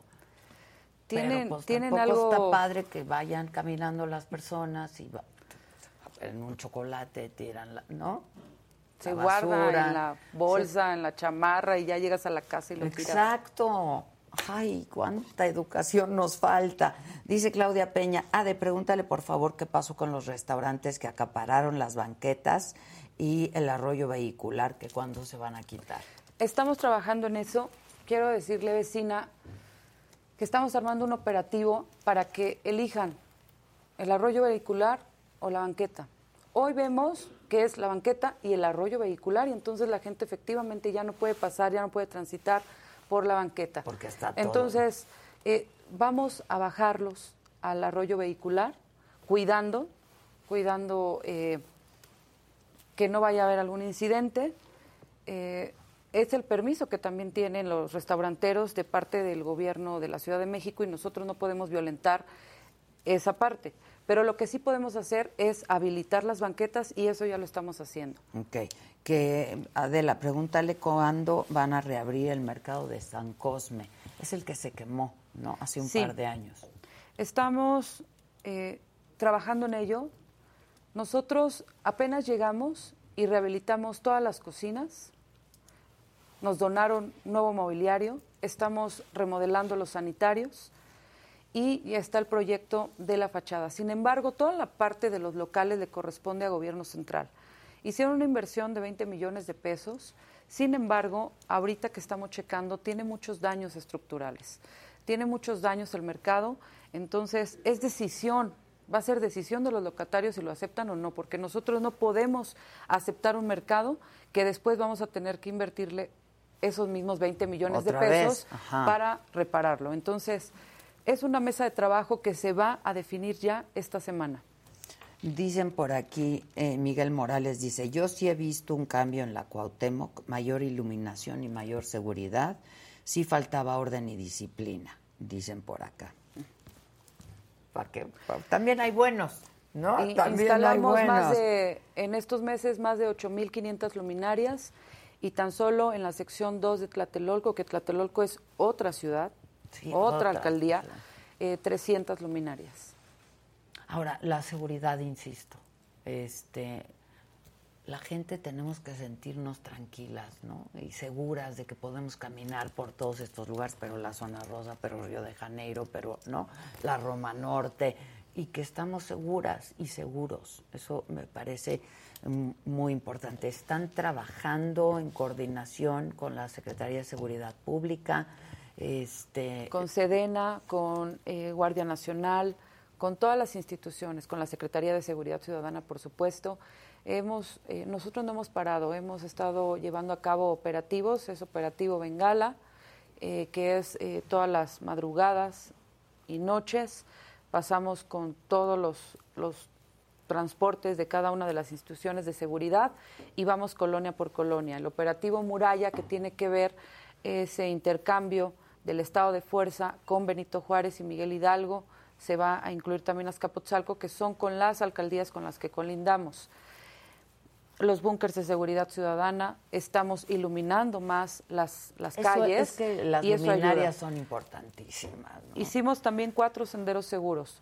Tlatelolco, en la Roma Norte, eh, en el centro, que es Garibaldi, y eh, también hicimos sendero seguro en la colonia Morelos. Eso ayuda a prevenir el delito.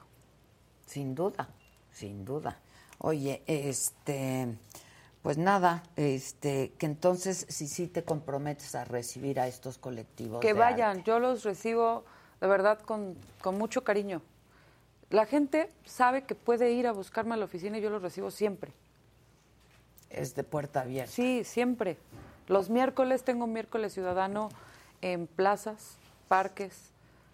Por eso no entiendo por qué el ataque si me pueden decir, nos recibes y platicamos, tenemos una propuesta distinta, la podemos O sea, llevar a cabo. La pregunta es, Sandra, y es, mm, a ver, muy concreta. ¿No llegaste a acabar con toda la, la- el arte urbano de la no, de eso la es falso, falso, falso.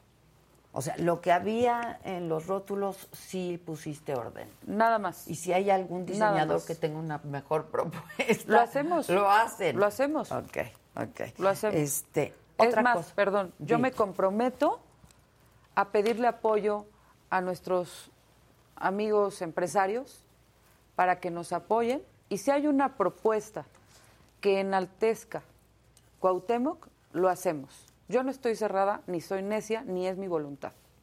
Ok, buenísimo. Pues a ver si no, si te cae un diseño padre, ¿no? Sí. Este, ah, que pusiste un hotel de, per- de mascotas, perros y gatos. Sí, lo A están ver, construyendo. Cuéntame eso. en favor de quienes no tienen voz, que son todos los animales de compañía y los animales que están en situación de calle, se está construyendo un hotel para perros y gatos abandonados.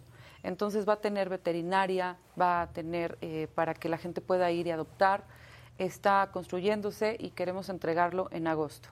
También a través de la iniciativa privada se va a remodelar un mercado, que es el mercado de las mascotas, que está a un lado de la estación de Metrobús Mm. Garibaldi. Totalmente remodelado, eso iniciamos la próxima semana. Se va a poner también una veterinaria y va a quedar un lugar muy, muy familiar para que vayan a comprar las cosas de sus mascotas y también pasen a la veterinaria. Ah, ok. Oye, porque otra cosa que están pidiendo, y, y varias personas ya por último, y no te quito más tiempo, eh, Marta Gallardo dice, una regulación con los perros. Hay muchos perros en la colonia y cada quien hace lo que quiere. Este, no debería haber eh, perros en la calle sin correa. Bueno, es una norma, ¿no? Que los perros en la calle tienen que llevar correa. Es un problema a veces con algunos vecinos, insisto, orden y disciplina. Llegan, eh, juegan con sus animales de compañía, no respetan las áreas verdes, rascan, sacan la tierra, no recogen, re- ¿no? este, destruyen las plantas y les tenemos que estar diciendo. Pero hay vecinos que, que sí se enojan y nos dicen, pero ¿por qué tú estás para trabajar? Y bueno, entonces les tenemos que decir, explicar qué es lo que está dañando. Al final es su casa, Sí, es sí, su sí. casa, es su, la alcaldía es su casa Su y hábitat. debemos tenerla bonita. Eh, estamos poniendo muchas paletas en los jardines para que tengan áreas restringidas los animales de compañía y vamos a seguir trabajando para vivir en armonía, para que todos puedan tener un espacio donde estar. Pues mira, hablamos con frecuencia, ¿no? Este, y con, con- con casi todos los alcaldes de la Ciudad de México, porque otra vez, pues sí es la ciudad que habitamos todos, ¿no?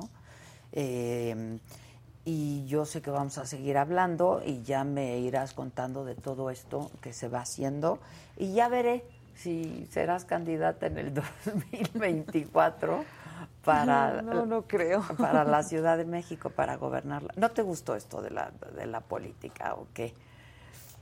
No me gusta perder el tiempo, no me gusta la controversia, no me gusta eh, ni agredir ni que me agredan, no me gusta la violencia.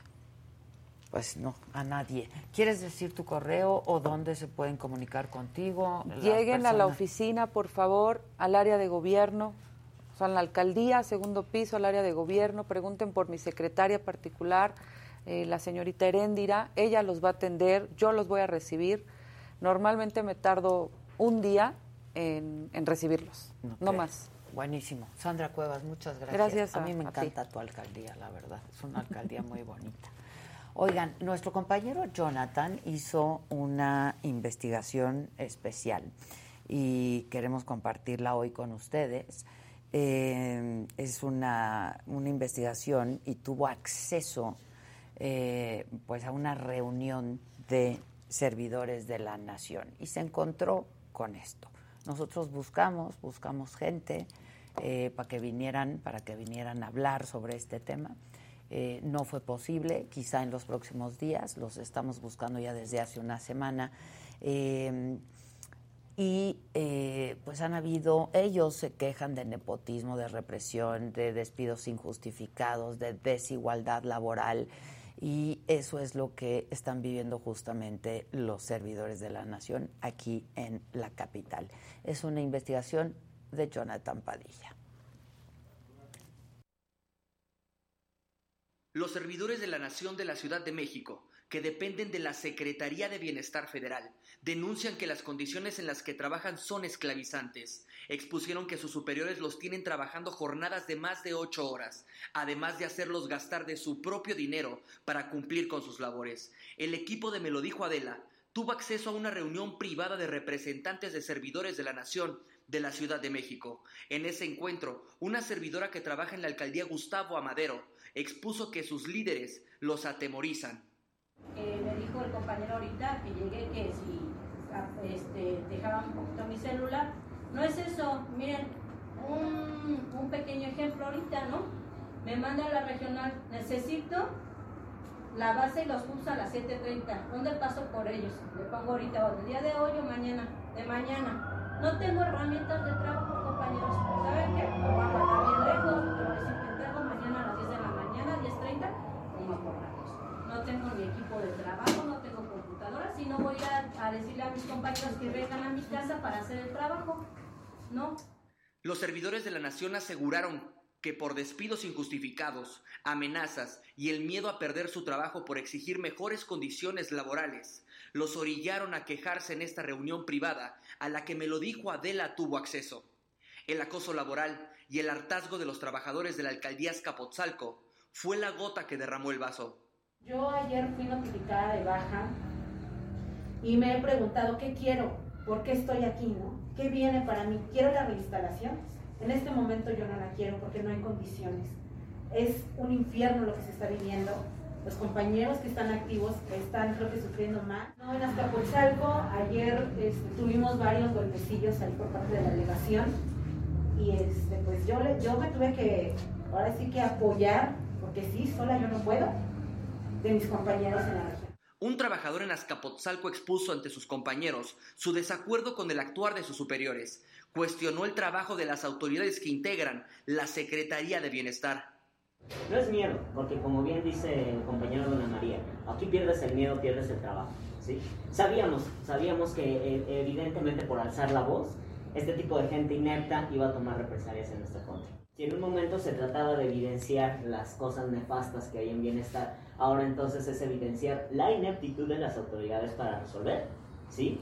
Y las cochinadas que están haciendo en bienestar. Representantes de las alcaldías Gustavo Amadero, Venustiano Carranza, Cuauhtémoc y Azcapotzalco aseguraron que la delegada de la Ciudad de México, Stephanie Correa, oculta denuncias y hace caso omiso a las quejas de los servidores de la nación. El día de ayer, y se lo voy a decir de manera muy, muy particular, yo abordé, me tomé el atrevimiento de abordar a la licenciada Ariadna Montiel, ¿sí? Eh, sí le planteé, le- se lo hice de manera muy general, muy genérica, le dije es, un, eh, es una necesidad ya hablar el tema de los servidores de la nación. A lo que ella me dice, en mi escritorio no me ha llegado ni una queja de Stephanie Correa, ¿sí? Le dije, evidentemente los, las están bloqueando porque aquí están y le presenté al menos el trabajo hecho en Azcapotzalco. Los servidores de la nación están desesperados y piden una respuesta a la Secretaría de Bienestar. Para me lo dijo Adela, Jonathan Padilla.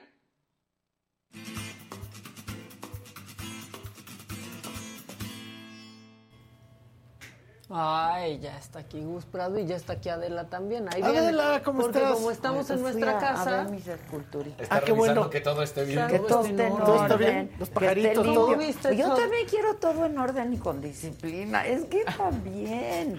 Pues sí. O sea, a mí me dejan la mesa tirada y ya estoy viendo. ¿verdad? Te la ¿Sí voy a no? venir a rotular. No. ¿Qué me harías? No, a mí no me parece, a menos que sea un rótulo bonito. Estoy muy sorprendido de ver a la misma mesa. Exacto. Hola, te ¿cómo estás? sorprende. Pero la misma mesa, pues lo hicimos de volada, ¿eh? Porque en el Heraldo conservaron las mesas. Ah, ¿Estas no son aquellas mesas? No, güey, se hizo todo nuevo. Pero son iguales. Pues sí. Pues es que se hicieron acá. Mismo espíritu. Ah, qué bonito. Él es el imitador de Oye, te quiero decir Exacto. una cosa. Muy buenos días. Muy buenos gracias, días a todos etcétera, otra pero, vez. Este, luego, luego tú me dices, este, es que hay que agradecer. Yo no le agradezco a nadie más que a ti. Ah. Solo a Adela. Porque si estoy aquí, es porque tú y yo nos caemos bien, nos gustamos. No, no, si yo no tuviera nada que decir, no me tendrías aquí. No, y me acabo de dar cuenta haces que esto empezó el 5 de junio del 2019. Y yo empecé en la saga. Empezaste en la O sea, saga y en la invitó. radio, ¿te acuerdas? Sí, pues en luego la nos fuimos radio. fue- fue la para saga. acá, pero fui a la saga. Y yo me Y enamoré. dijo, este, Este, cuate sí, pero creo que tú fuiste igual, ¿no? Fuiste una entrevistada una vez. y luego- Exacto, y ya exacto. Caíste. dije, este cuate, esta chava y este cuate. Ajá. Tengo Dijo buen también ojo. este cuate Sí. por dijo, este inclusivo. Por Este la par facha. de cuates. Por la facha. Entonces, no, no, yo no. solo te agradezco a ti, muchas gracias a ti. No, a mí y si me sigo digas. aquí, pues es porque seguimos No, juntos tú y, y yo. porque- porque Y eres un crack en lo que permanente haces. el poder estar juntos Pero así Ay, será. Si eres muy crack. No, mani, no, no, bisutería, bisutería. Está no, muy no creas.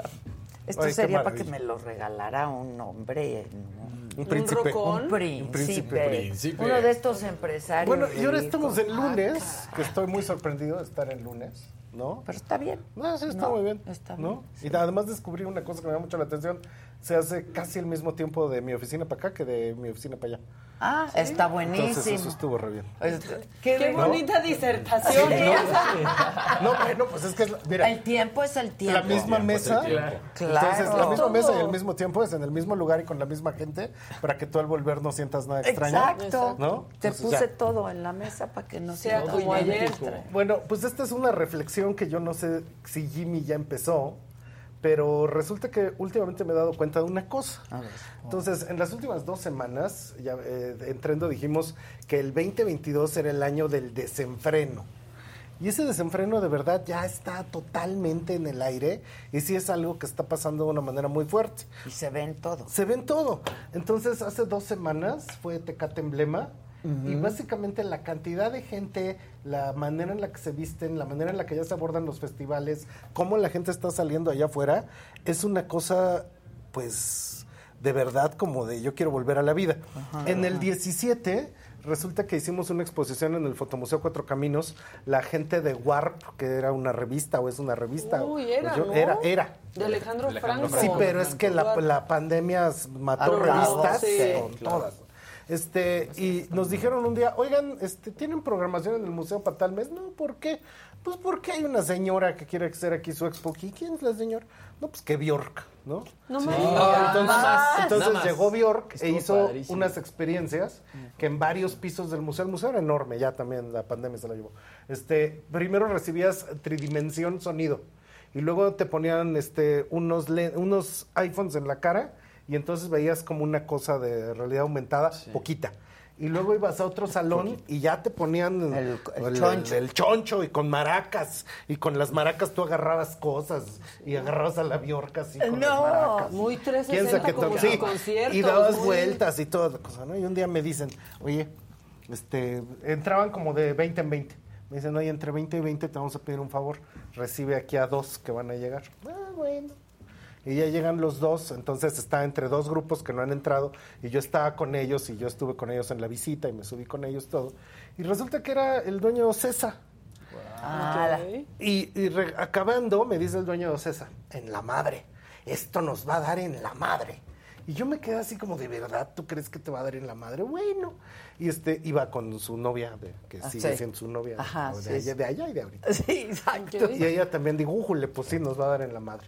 O sea, y durante Sasha. pandemia Sí, nos llegaron, y Sasha. nos llegaron a Trendo unos reportes secretísimos que se hicieron a nivel OCESA, Ticketmaster y todo esto que decían, es que el futuro va a ser que la gente va a querer meterse a sus lentes de realidad aumentada Claro, y ver conciertos. conciertos, claro. Y eso yo dije así como yo no creo. Y precisamente en el Corona Capital en Guadalajara este fin de semana, hace dos semanas en este en Tecate Emblema, realmente la cuestión de ir a gritar a la persona que admiras en una cuestión totalmente tribal, pues eso no lo vas a tener en los lentes nunca. Sí, Y a la verdad, no. Y estaba atascado Guadalajara por el corona. Están ¿eh? atascados los dos. Sí, yo o sea, Tecate y Al último que fui fue a Pal Norte en Monterrey. Yo nunca había visto a tal cantidad de gente en el mismo lugar. Porque es el desenfreno. Sí, sí, porque todo el mundo tiene unas ganas de De- volver a sí, ver de música en vivo y vivir. de volver a Sí. La época de desenfreno que dijiste y anunciaste que vendría. se dice que, Desde por hace ejemplo, un año. Exacto. que las acciones de Disney, y no por Disney Plus, sino por los parques, van a ir en aumento. Pues justo sí. porque la gente está en este rollo de vamos, y bueno, los parques, los cruceros, todo, o sea, todo lo que es presencial va a ayudar mucho a Disney a volver a subir el costo de la acción. Y en eso que dices tú, el vamos, es el vamos, vamos, vamos Al circo Atay de hermanos. ¿Se acuerdan? Sí. Entonces, Claro. Pero es esa Claro. misma experiencia de lo comunal, Sí. de ir a, a- a- a Sí, estar a acabar. Sí, Somos somos, una tribu, tribu. claro. Entonces, esto que de repente la- esos mismos estudios, que han de haber costado millones, ¿eh? este, yo les hubiera hecho uno donde les hubiera dicho que no iba a pasar, pero bueno. Entonces, es- estas cosas de repente parece que la gente tiene una agenda de que efectivamente todo se va a virtualizar, cuando en la práctica sí estamos ávidos de poder comulgar con la presencia física y simplemente a este nivel o al nivel de la sala de tu casa, sí se siente otra cosa cuando estás con otras personas. Cuando veo una, una cosa deportiva, el estar gritando con tus compas, estar en el estadio, ¿no? totalmente Mira, diferente. es un poco lo que decían con el cine también, ¿no? Que ya lo puedes ver desde tu casa. Es lo mismo. Y precisamente Pero acaba el- de pasar. Batman ya es taquilla. Rompió récords Sí, de ya rompe taquilla. récords de taquilla otra vez. No es lo mismo Exacto. verlo desde tu casa que ir a verlo a donde se ve el cine. Claro. ¿No? Nos hartamos, ¿no? De la virtualidad también. Tenemos dos años que primero decíamos, qué padre, una obra de teatro en streaming. Sí, y ahora no, dices, y ahorita guácala. no. O sea, yo quiero ir Yo y quería estar. estar ahí, que te fue- escupe el actor Ajá, casi, que casi. me caigan las gotículas. Eso fue muy curioso en ese tema del streaming. Una obra de teatro en streaming eh, se llama video, ¿no es eso no es teatro? Pues sí, no es O sea, teatro, eso el es- teatro es presencial. Y aparte lo ahí. bonito del teatro es que ves de cerca todo. Y cuando hacían teatro en streaming, estaba de lejos y te perdías las reacciones de los actores. Y una cosa que a la gente se le olvida, pero cuando empezaba el cable, entonces tú tenías tu cajita arriba de la tele, etcétera. Ahora ya no haber estas como pastillas detrás, etcétera, los decodificadores. Tenías el pay-per-view, que solo su abuelita recuerda el pay-per-view. Entonces, un poco lo que hacía Ticketmaster es que había pay-per-view de eventos, pero pues la neta es que no se sentía igual, ni era como la misma emoción, ni tenía todas estas tensiones así de poder este Claro. poder salir, fumar, beber, ¿no? Grabar un video para que lo vea él. Sí, Todo eso sí. no se puede hacer nada más viendo la Además, pantalla. lo del teatro ya se veía, por ejemplo, en el mismo Cinépolis que de repente te decía la transmisión de tal obra de teatro de, de, de Nueva York y te la transmitían. Y podías ir porque igual y querías ver esa obra y no tenías la facilidad, Claro. pero aún así no era lo mismo. O sea, como bien lo dices, pues es como si también estuviera viendo una película actuada de teatro. Pero ¿no? no, se siente eso que sí vas a ver a tus estrellas. Es otro formato. Ese, claro. O sea, sí ir a ver a el la teatro gente. es el Claro, teatro. y Y ese sentir la energía. Ir, de eh, también ir al cine, persona. el ritual, las palomitas, Exacto. el refresco, todo se te Claro. cae, ahí vas, ¿no? No, y hay Los películas que están y, hechas la- para y el sonido. O sea, que de esta, esta presión de no hacerle ruido al actor. Hay- Exacto. Hay, una cosa muy curiosa que resulta que parece ser. No sé si ustedes han visto una película, dicen cuando ya lleva una hora y veinte, ah, chinga, yo ya la había visto. Sí, ¿No? claro. Bueno, porque parece ser que la memoria, para que te acuerdes de algo, es física. Entonces, si tú Con te todos quitas, los si va el bodoque al cine y huele a palomitas y estás en el sofá, etcétera, Te acuerdas de la acuerdas de, qué está pasando. Sí lo creo, Y si ¿eh? no es físico, no te vas a acordar. Lo creo. Entonces, estando en tu Pues bueno, cuarto donde nunca te mueves, En plena pandemia vendieron las palomitas. Claro. Sí, te Ah, la Sí, hay palomitas de chetos, por cierto. Sí, cine. Está de. Doritos Nachos, las siguen ganando. Las de Doritos ya estaban desde hace un rato. y esa experiencia de entretenimiento. No, no, cuidado, es un tema que nos apasiona. Palomitas de taquis. Ah, bueno, es que en los festivales de música, Te echan taquis y palomitas Ah. al mismo tiempo. en los festivales de música hay los stands gigantes de cine donde venden palomitas. Ah, Sí, preparadas. claro. Porque es así, ok, sí, síguele, pero con la idea del Claro. Nacho Paloma Taqui. Claro, o sea, lo- sí. exactamente ¿Cómo como se ve que Pues si el negocio del cine también está ahí en la dulcería, no tanto en el boleto del cine. Y el fin de semana. Claro, ahí está el negocio. Ahí está, totalmente, sí, claro. El fin de semana, no por gusto, porque yo quiero aclarar y que quede para toda la gente que me está oyendo, aunque la gente que me conoce lo sabe, nunca en mi vida he ido de vacaciones por gusto. Yo no hago eso. Eso no es justificable. O sea, se tiene que trabajar todo el tiempo. Tiene que haber una meta, una- Tiene que haber una razón. Pero así nada más para relajarme, no lo puedo hacer. O sea, no te por- puedes ir a la playa tres días. Jamás lo he hecho, nunca lo voy a hacer. Y he llegado a dar una conferencia así en Vallarta, un cuartote, etcétera. Y te regresas. Y fue así de, ¿y por qué quieren que me quede un día? No. Y en ese momento yo tomé un avión y me regresé para seguir trabajando. No, es yo que no, no te hago ves eso. muy de playa. Pero si No, no, es en no. Nueva York, No, tampoco. ¿Qué? O sea, se trabaja, nada más se trabaja. ¿Y cuándo es tu descanso? mira, Duermo hasta Adela la está sorprendiendo. O sea, en la, en la vida solo igual. hay que trabajar. Solo hay que trabajar, no hay que descansar. Yo no entiendo la gente que te dice, no, es que la verdad es contigo, es muy difícil, este, no tengo vida. Si la vida está el trabajo. No, eso de no tengo vida. No, La vida es el trabajo. La vida es el ¿Qué- trabajo. ¿Qué, vida de Bueno, qué? Entonces fui a Las Vegas el fin de ¿Vida semana. de qué? Y estando en Las ¿Y Vegas. no te quedaste ni No, nomás fui a lo que tenía Fue de trabajo. Fue de trabajo. Ok, ¿a qué fuiste? A una cosa de tendencias con un cliente. Entonces Ok. estuve Ay, no te tres puedes días. traer al cliente aquí también. Luego le dijo. Por favor. Pero de repente empieza a pasar enfrente de mí un montón de gente encuerada y como vestidos de abejita y de libélula. Parecía festival de la primaria. Y yo dije, pues estos a dónde van? Yo, pues hay fila, pues yo me formo, ¿no? Y entonces ahí voy en la fila y voy viendo que caminan y caminan y caminan, van todos muy contentos con sus botellas de aguas. Todo el mundo muy encuerado. Y era el EDC. Ah, el festival Ah, este. sí, entraste. No, no ¿Te entré. metiste? Ya cuando te diste cuenta dijiste, "Ay, no me No, salgo. no, me hubiera encantado entrar, pero me acababa yo de vacunar, entonces era así de me desmayo o entro a un festival. Pero eso también es bien interesante, porque a esa escala, o sea, no solo es lo que está pasando en México, sino que están reviviendo Glastonbury, EDC, este, todos los mega festivales mundiales también están reviviendo, y eso también trae otra experiencia de espectáculo y otra experiencia de qué es lo que estás viendo. O sea, cómo pero tú no vas a un espectáculo a menos que No, sea sí, de claro, trabajo. Pero es que eso es muy curioso por el tipo de trabajo que, Que tú- tengo. claro. Ir a los festivales Ir es mi todo, trabajo. claro, Ahora, claro, estoy en los conciertos pasando. paradito, nada de andar bailando, viendo a la estrella. Apu- Tomando Tomando apuntes. nota. Sales de ahí y ya sabes de qué va Ya- el asunto. Y de hecho muchas veces, que esto es bien curioso, no estoy, a ver si está la estrella, pero lo que es realmente interesante es voltearte a ver a la gente y ver cómo están vestidos, a quién llevan, por qué traen tantos niños. A mí es lo que ¿Qué más me gusta. A ¿Cómo mí es lo que más me Sí, gusta. es, Me es fascinante. sí. Y ver cómo se están comportando, qué canciones sí se Sí. saben, en cuál gritan, etc. ¿En cuál hacer? Claro. Hacer eje. Ja. Ajá, Ver al que ya se emborrachó, ver al que está... dis- A Todo, mí me a encanta. mí también me y ese es así de verdad el cálculo máximo de tendencias, porque ahí estás viendo qué es lo que le mueve A la las gente, personas. claro. Y ahí también el punto máximo de la reflexión es que Las Vegas fue hecho como una especie de realidad aumentada. Entonces, yo no entiendo bien por qué alguien iría al Hotel Nueva York, Nueva York, en vez de ir a Nueva York, porque es como Nueva Porque York resumido en un solo hotel. O al París. ¿Quién sabe si París, más sí. barato? Ajá, el París, O que es París, el Venetian, claro. Es como de museo.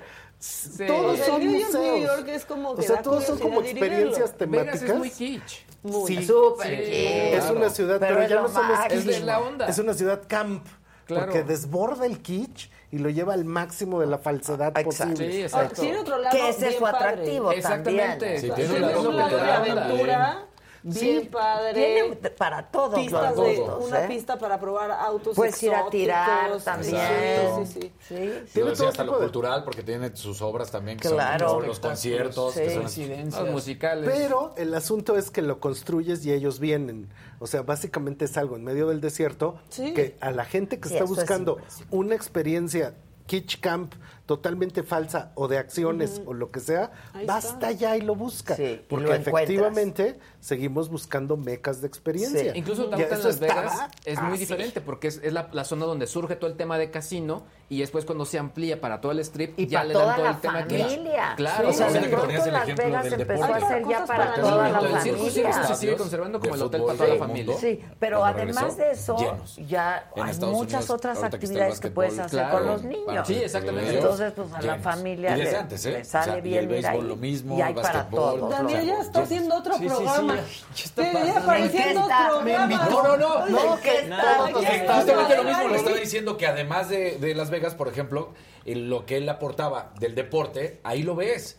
O sea, los estadios, una vez que se abrió, estaban desbordados de gente.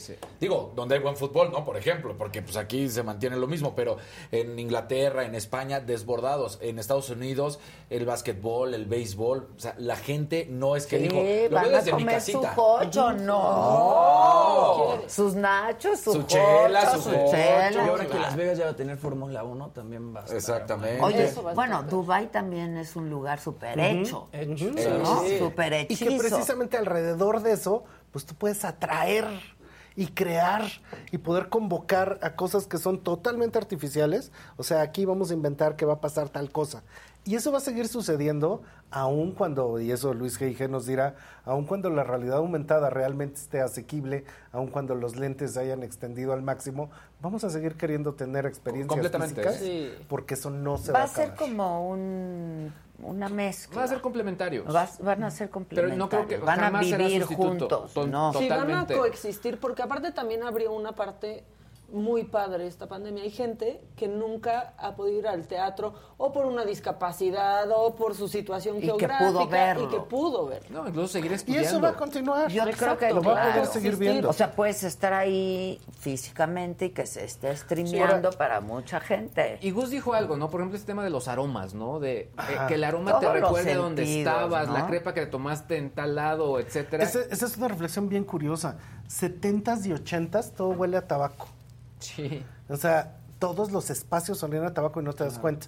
2000 2020 ahora todo huele a mota. Sí, huele Pero eso no está escrito en ningún lugar. No está escrito en ningún lugar. Pero entonces Es la- el ambiente está cambiando profundamente de Sí. olor. Sí, sí, Y eso sí. queda en algo que nadie describe. Es cierto. Pero Antes sí te das olía cuenta tabaco, ahora huele a mota. por Yo recuerdo la primera vez que llegué a La Habana, el aroma a tabaco, tabaco. tan fuerte. Sí. A puro. A puro, exactamente. Que hablemos uno por uno. Por eso Sí, dije que ya había dos programas. Pero se apasionó Casarín Se con lo del apasionó, básquet. se apasionó. Dicen, lo que se hace en Las Vegas se queda en Las Vegas. Eso es algo muy cierto. Ya que vas, te degeneras y regresas y no pasó nada. Exacto. Pero no, yo no estoy de Es acuerdo. muy sano, ¿eh? Digo, puede Ah, ser muy bueno, sano. Una es familiar. ahí, Sí, claro. sí, sí. Pero pues el papá se puede ir. Se puede hacer todo tipo, todo tipo todo de planes. tipo Sí. de actividades, la verdad. Sí. No necesariamente es el degenere. No, hombre, hay cosas, de, cosas de aventura bien padres. Sí, sí, ahora, sí. ¿no? Y de hecho, como muchas cosas Ah, los actuales, para el Gran Cañón. lo woke le ha vuelto que sea una ciudad como, digo, en las películas se ve como todos estos espectáculos de chicas, coristas, vedettes, todo eso. Eso no existe. O sea, sí existe, pero en Cirque du Soleil, pero Cirque du Soleil es otro tipo de experiencia Sí, completamente claro, diferente. Y en el mismo Circo Soleil hay de todo, ¿eh? O sea, Sí, son para todo, adultos y unos sí. muy familiares. Sí. Hay unos eroticones, etcétera, y hay unos muy familiares. exacto. Y una cosa que es muy interesante es que tú y yo que entendemos la dinámica del trabajo, pues Muy bien. yo verdaderamente creo que de las cosas que más felices me han hecho en toda mi vida fue salir, ir a trabajar, ver a Leti la de contabilidad, ver cómo se peleaba no sé quién, etcétera, la vida de trabajo, las relaciones que se forjan y a dónde te va llevando. Y eso mismo ahorita con la idea de que el teletrabajo es lo único que va a seguir existiendo. Yo no creo. Que yo no lo creo en lo absoluto. O sea, el trabajo lleva 250 mil años de historia de la humanidad y no va a ser sustituido porque altera tu tiempo libre.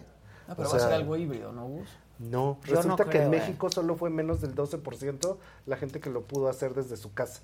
Porque para que puedas trabajar en tu casa necesitas Internet, internet, computadora. computadora, Claro. luz, buena conexión y un trabajo. Y depende del trabajo también. Porque trabajos en servicio no se puede. No se puede. Esto mismo se puede hacer en distancia. Ay, o sea, pero lo que es estamos haciendo es muy difícil. A mí no Capturar la atención no se puede. O sea, básicamente no se siente, es lo no mismo. sabe. Se atropella. Aquí lo hemos intentado de pronto cuando uno no está ahí así. Sí, a mí no me gusta. Es complicado No, llevar una dinámica. Y a ti Sí. misma que has entrevistado a No, no. es- quien nunca sea. es lo si mismo. yo te dijera, a ver, vas a entrevistar a don Francisco en una pantalla. No bueno, pues, voy, no quiero. ¿Para qué? Si yo lo quiero tener de cerca y no Ajá. saber Vaya qué, por qué reacción está teniendo. Fue por mí, fue por mí. Pero el público ve esa interacción y ve, está Adela con ese señor al que conozco, están juntos y en esa interacción yo lo contemplo y siento esa energía, Sin duda. que es muy diferente a esta Adela bien hablando en Zoom con... El poder del two Ah, shot. sí. Entonces, eso también es parte de la misma profecía. O sea, es queremos salir al mundo. Por desgracia, no se va a poder que todo el mundo siga en formatos híbridos o trabajando desde casita. Y es como una idea muy inocente esto de, es que nadie debe de alterar mi tiempo libre. Es que hay muchos tiempos. Hay el tiempo del trabajo, hay el tiempo del descanso, hay el tiempo de la relajación, hay un tiempo de desenfreno, pero también hay un tiempo de trabajo. Y yo, básicamente, la pandemia, qué bonita fue, ¿no? O sea, nuevas mascotas, nuevas recetas, la vida con la air fryer, etc. Sí, sí, Pero, la air fryer. Básicamente, si alguien me dice que me van a volver a recular otros seis meses en mi casa, yo zafo. Uh, no. Sí, Yo no, también. Yo también. Oye, No. pero ahora los estudios también están diciendo que estos jóvenes, y ha- haciendo énfasis en los jóvenes, quieren seguir teniendo su home office porque lo veían muy a gusto, ¿no? Entonces, como decir, no, pues puedo trabajar y me voy el fin de semana. O sea, es lo que estaban diciendo, hasta salió la nota. Pero eso está muy simpático si tú ya tienes un trabajo. Nada más pensar el infierno de todo lo que sería capital humano, el departamento de recursos humanos, etcétera. de ¿Cómo te contrato? ¿Cómo te sumas a un equipo? ¿Cómo te integras al equipo? ¿Y eso cómo lo mantengo? O sea, de verdad no es viable. No. Porque muchas empresas de mis clientes me han dicho, acabo de entrar, estoy conociendo al equipo, los estoy viendo por primera vez, Sí. estamos en tres días en la oficina, dos días no, medio nos estamos empezando a ver. Sí, que se están es, conociendo después de dos años. Y una cosa también que es muy curiosa, en distintos Ajá. niveles de edad, ¿eh? Sí. ¿Cómo le dio a la gente?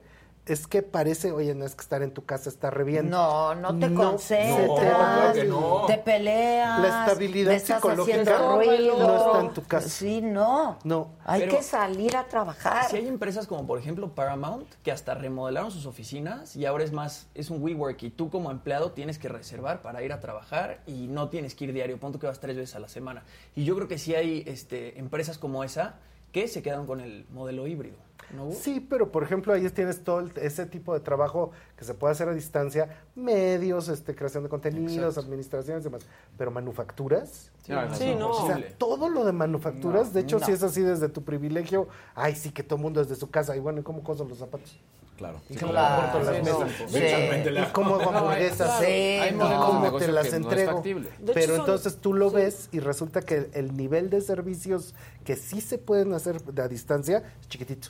Claro. Y Sí, todo lo de demás, entregas, manufacturas, este, todo eso es gigante. Sí, Y son y, industrias que prácticamente no pararon. No No, pararon. no pararon la nunca. verdad. Nunca. O sea, quien pudo parar era porque realmente podía abstraerse de la Pero realidad está muy y salirse. difícil. Está muy difícil. muy difícil. Y de, de verdad no está tan padre. O sea, sí se vuelve loca la gente encerrada en su casa. Sí, sí, yo Sí estoy se de vuelve acuerdo. totalmente y loca no la te gente concentras igual. No. O sea, tienes un espacio de trabajo y Tienes vas a ese espacio de trabajo y puedes salir de la oficina y entonces le dices al de al lado, oye, a ver, enséñame esto que quiero ver cómo quedó.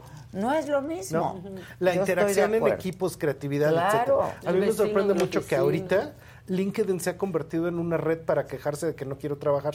Sí, sí, sí, sí. Entonces, todo lo que se publica en cierto. LinkedIn Pensada para es, no quiero volver a la oficina, no quiero trabajar. Uy, ya ven, el señor que ya no volvió a Apple y entonces ya lo aceptaron en Google para que nunca vaya a la oficina. Y es una cosa hasta un poco infantil, es un berrinche. Así de, no voy a volver nunca, nadie me va a sacar de mi casa, voy a seguir en Crocs hasta las 12 de la mañana Ay, no, y no, no. háganle como puedan. Te deprimes. No va a pasar. Te deprimes. Bueno, a nosotros incluso. nos tocó hacer radio en- cuando estábamos encerrados. Las dos, cuando nos sentábamos cada una, porque primero este, lo hacíamos cada quien desde su casa, estábamos ya listas, bañadas, como si Sí. hubiéramos estado Como si en te la fueras estación. a trabajar. Yo no Sí. puedo de No, yo otra tampoco- manera. Yo tampoco podía. Me arreglaba, me bañaba, Sí. ya hablaba con ustedes Sí, por por teléfono. tele- ya bañado y ya ya- bañado y sí, todo. sí, de todos sí, modos no entendía nada porque no oía yo ni no sabía qué estaba yo diciendo. Se sentía como mensaje de. WhatsApp. Entonces, todas esas cuestiones están ahorita precisamente en este quiebre. Y ese quiebre es de quiero volver a sentir el mundo. Sí. Entonces, eso va a ser una fuerza Sensorial, cañón. sí. Eso va a ser una fuerza fundamental que nos va a traer lo que ya muy próximamente te voy a decir, que es la palabra del año 2023. O sea, este fue- el 22 es el desenfreno, Y el pero ya sabemos 23. cuál es el 23. Y no puedes Y ya adelantar. sabemos cuál es el color del año, ¿no? Porque te voy a traer bailarinas. y lo- Ándale. Oye, Color, quiero color, saber color. cuál es. Ándale. Y quiero saber. Oigan, yo quiero comentar una cosita antes de que nos vayamos. Nadie nos dio like, número uno. Y dos, ¿qué tal el intercambio de tweets de Emilio Azcárraga y Eugenio de Estuvo ruidoso. Híjole, Buenísimo. Óigame, no, buenísimo. óigame, no. Qué Sí, bien lo sí. hicieron los Sí. dos, Exacto. ¿eh? Pero hay Los un dos. guiño grande a que habla perfectamente el lenguaje de, de Derbez. Claro. O sea, Sí, perfectamente aderbezado. El- mensaje Ajá. detrás de ¿Quién ella se te conozco muy escrito? bien. Claro. Es el mensaje. Es que yo dije, yo quiero ese de redes sociales, Sí. porque está No, no muy fue bien escrito, Sí, muy Los bien modismos, hecho. la utilización de personaje, Todo. la entonación. Perfecto. Todo. Perfecto. Y Eugenio contestó muy Sí, bien. es lo que y al final sí le metió un madrazo de, a ver, Claro, los personajes son, Son míos, míos. Exacto. ¿no? Ujú. Este, lo que es tuyo es el nombre del programa. Este, Ponle la familia Peluchín. Exacto, Pero además dijo, no te informan bien, ni de una ni de otra. Y sí fue un programa y no me dejaron entrar. Sí. Sí estuvo fuerte, pero muy, muy bien. Pues es que precisamente- Muy bien, Sí, ¿eh? A mí me suena sí, que sí. ya hasta desayunaron juntos. Claro, así, porque, después o sea, de eso, sí, ¿no? sí era como pasivo-agresivo, pero sí No, se sí notaba era bastante medio cariño entre los dos, porque este rollo de nos conocemos bien, etcétera, Pero, pero, es al final... que sí, eso ya lo sabíamos. Exacto. Es lo más por eso nos sorprendía tanto. Es como este ¿no? encuentro de, ok, somos O sea, dos amigos, pero tenemos en este momento un tema de empresa que está enfrentado. Está tenso, Sí, está fíjate, tenso. Y Eugenio Pero- dice, estamos trabajando en VIX, entonces estoy trabajando en VIX, al mismo tiempo estamos pateando para el mismo lado. ¿no? Pues sí, pero eso de ya estamos en la misma empresa también pone a Emilio como Sí, en otra claro, posición. en otra posición. Muy, muy distinta a la que A la que antes. Eugenio Sí. ha sido muy listo, porque Eugenio tiene proyectos casi en cada plataforma. El firmados. futuro de los Sí. medios va a ser la libertad que precisamente dan a través de estas pantallas. Por que eso son- estamos tan contentos agárralas. aquí. En la Sí. independencia. En la Muy bien. independencia. Muy bien, tú. Pero nadie es como para dar un like. ¿Un like? Venga, ¿No es Dios, ni uno? likes, 3,345. No, 3,300. No sé, ¿pero qué es eso? Aquí O sea, necesitamos sí. 10 mil, hijo, Bien porque si no, amarrados. no te ponen ahí el algoritmo. Es una cosa bien extraña. Pero para la noche se juntan, ¿no?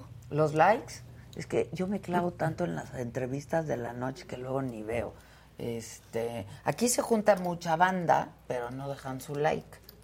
Entonces, un- Muchachos, un, denle llamado. Que nada más ven que sea así. Súbanle. Sí, Sí, exacto. Un hay banda, hay llamado. banda. Pongan like. No, yo como- vez. Yo como los niños que te ven en la mañana y cuando los acuestan que dicen, mamá, esa señora nunca se cansa. Así estoy yo. Así estoy yo. No, Pero no, esa no. es de la vida real que me contaron, es que ve a Adela en la mañana. Ah, era de mí, Y sobre dice mí. la niña, sí, Ah. esa señora nunca se cansa. Es un señora caso de la vida real. Es una niña que te veía a todas horas, pues así de bueno. Sí, a todas, a todas. Porque, ¿qué crees? Yo Hay también lo hago para trabajar, ¿no? Pues sí. Puedo disfrutarlo, pero es trabajo.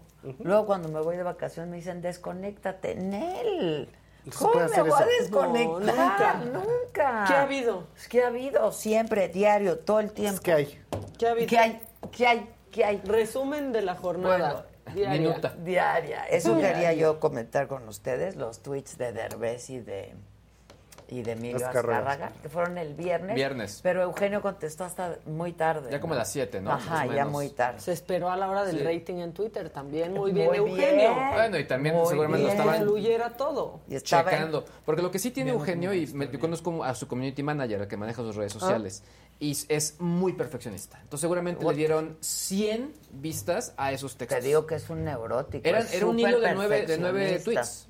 Sí, todo está escrito perfectamente. Perfectamente. Sí, sí, sí. ¿Y qué Sí. tal? Dice, no entiendo por qué me lo dices públicamente si Sí, tienes ya mi no sé si teléfono. Tienes mi teléfono. Pues es que sí, Eugenio, ¿qué pasó? A mí la No. que me, me- me- El mundo más es mi arena. fue, eres- no eres- Sí. ¿por qué no eres un directivo normal? Esa Sí, fue sí. buenísima. ¿Por qué no eres un directivo normal? Y gran homenaje bueno. a Derbez el tuit de, de Azcárraga, la Claro. verdad, porque Claro. pues está ya Por- todas sus Por eso te digo que era como todo. este rollo de te conozco muy bien y además se sentía como este cariño y al mismo tiempo respeto por el trabajo del otro.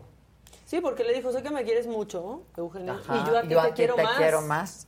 Pero es que Derbez también ya está sobredimensionado en el sentido de que antes las televisoras eran mucho más grandes que las personas. Y, Y hoy las personas son, Claro. mucho más grandes. La que las verdad, en realidad siempre hemos sido ¿Sí? más grandes las personas que una plataforma, pero funcionaba la inversa, ¿no? Pagarte, dame las gracias por salir en mi tele, ¿no? Y ya no es así, eso absolutamente cambió para bien. Sí. En el chat están diciendo que alguien está triste o deprimido. ¿Sabes de quién hablan? ¿Quién está triste? o No deprimido? sé. No, está diciendo que por qué estoy. Callado y que se corte, se, que que no se qué, que toca la no sé barbita y está callado y que no dice bien, nada. Todo bien, todo Estás bien. triste, Jimmy, ¿nos Para quieres compartir ¿Quién no te quiere? ¿Qué pasó el fin de semana? ¿Vas a ser papá? ¿Estás crudo? no, Todavía no, tampoco estoy crudo. Todo bien, todo bien. O sea, relájense. Que ya llevas Estoy días triste así. porque no nos han dado like. Exacto. ¿Quieren Eso verle es. la sonrisa? Pues dejen su like. ¿Quieren en la. Jimmy? Dejen su like. La sonrisa. Y si es un tono cálido, la, la verán muy bien. Exacto. Este. Ah, que mañana sale Monse y Joe. sí, ya me dijeron que sale mañana. Sale los martes, ¿no? Los martes. ¿A qué hora? Patricia, Nueve. feliz cumpleaños. De la noche. Este, bueno, pues ya vámonos. Muchas gracias, Bueno, pues gracias. muchas gracias a todos. Gracias a todos. Hay que volver a la realidad. A, a- a trabajar. A chingarle. Sí, a la Exacto, realidad. es. Dan ganas de chingarle.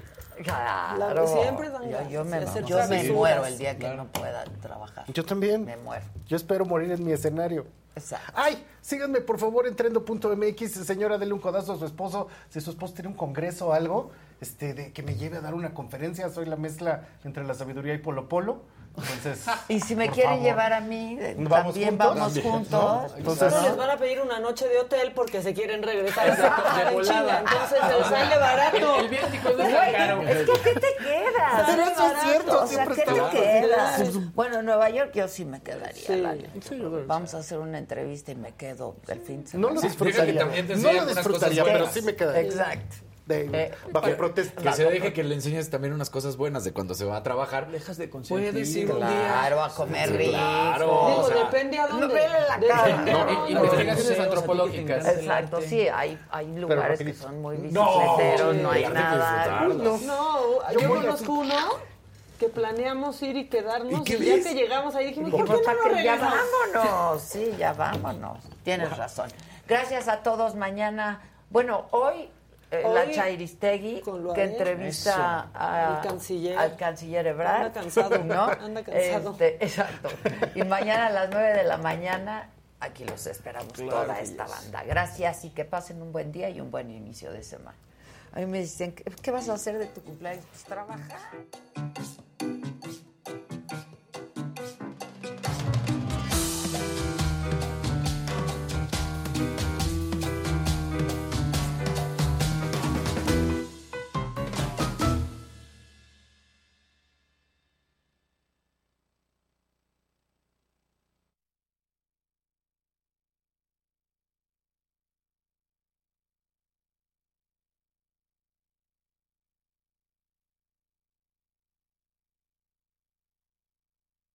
Algunos les gusta hacer limpieza profunda cada sábado por la mañana.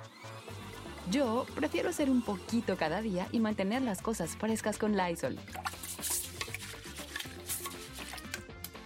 El limpiador de inodoros Brand New Day de Lysol limpia y desinfecta el inodoro y el cepillo, eliminando el 99.9% de virus y bacterias con una fragancia que lleva tus sentidos a un paraíso tropical.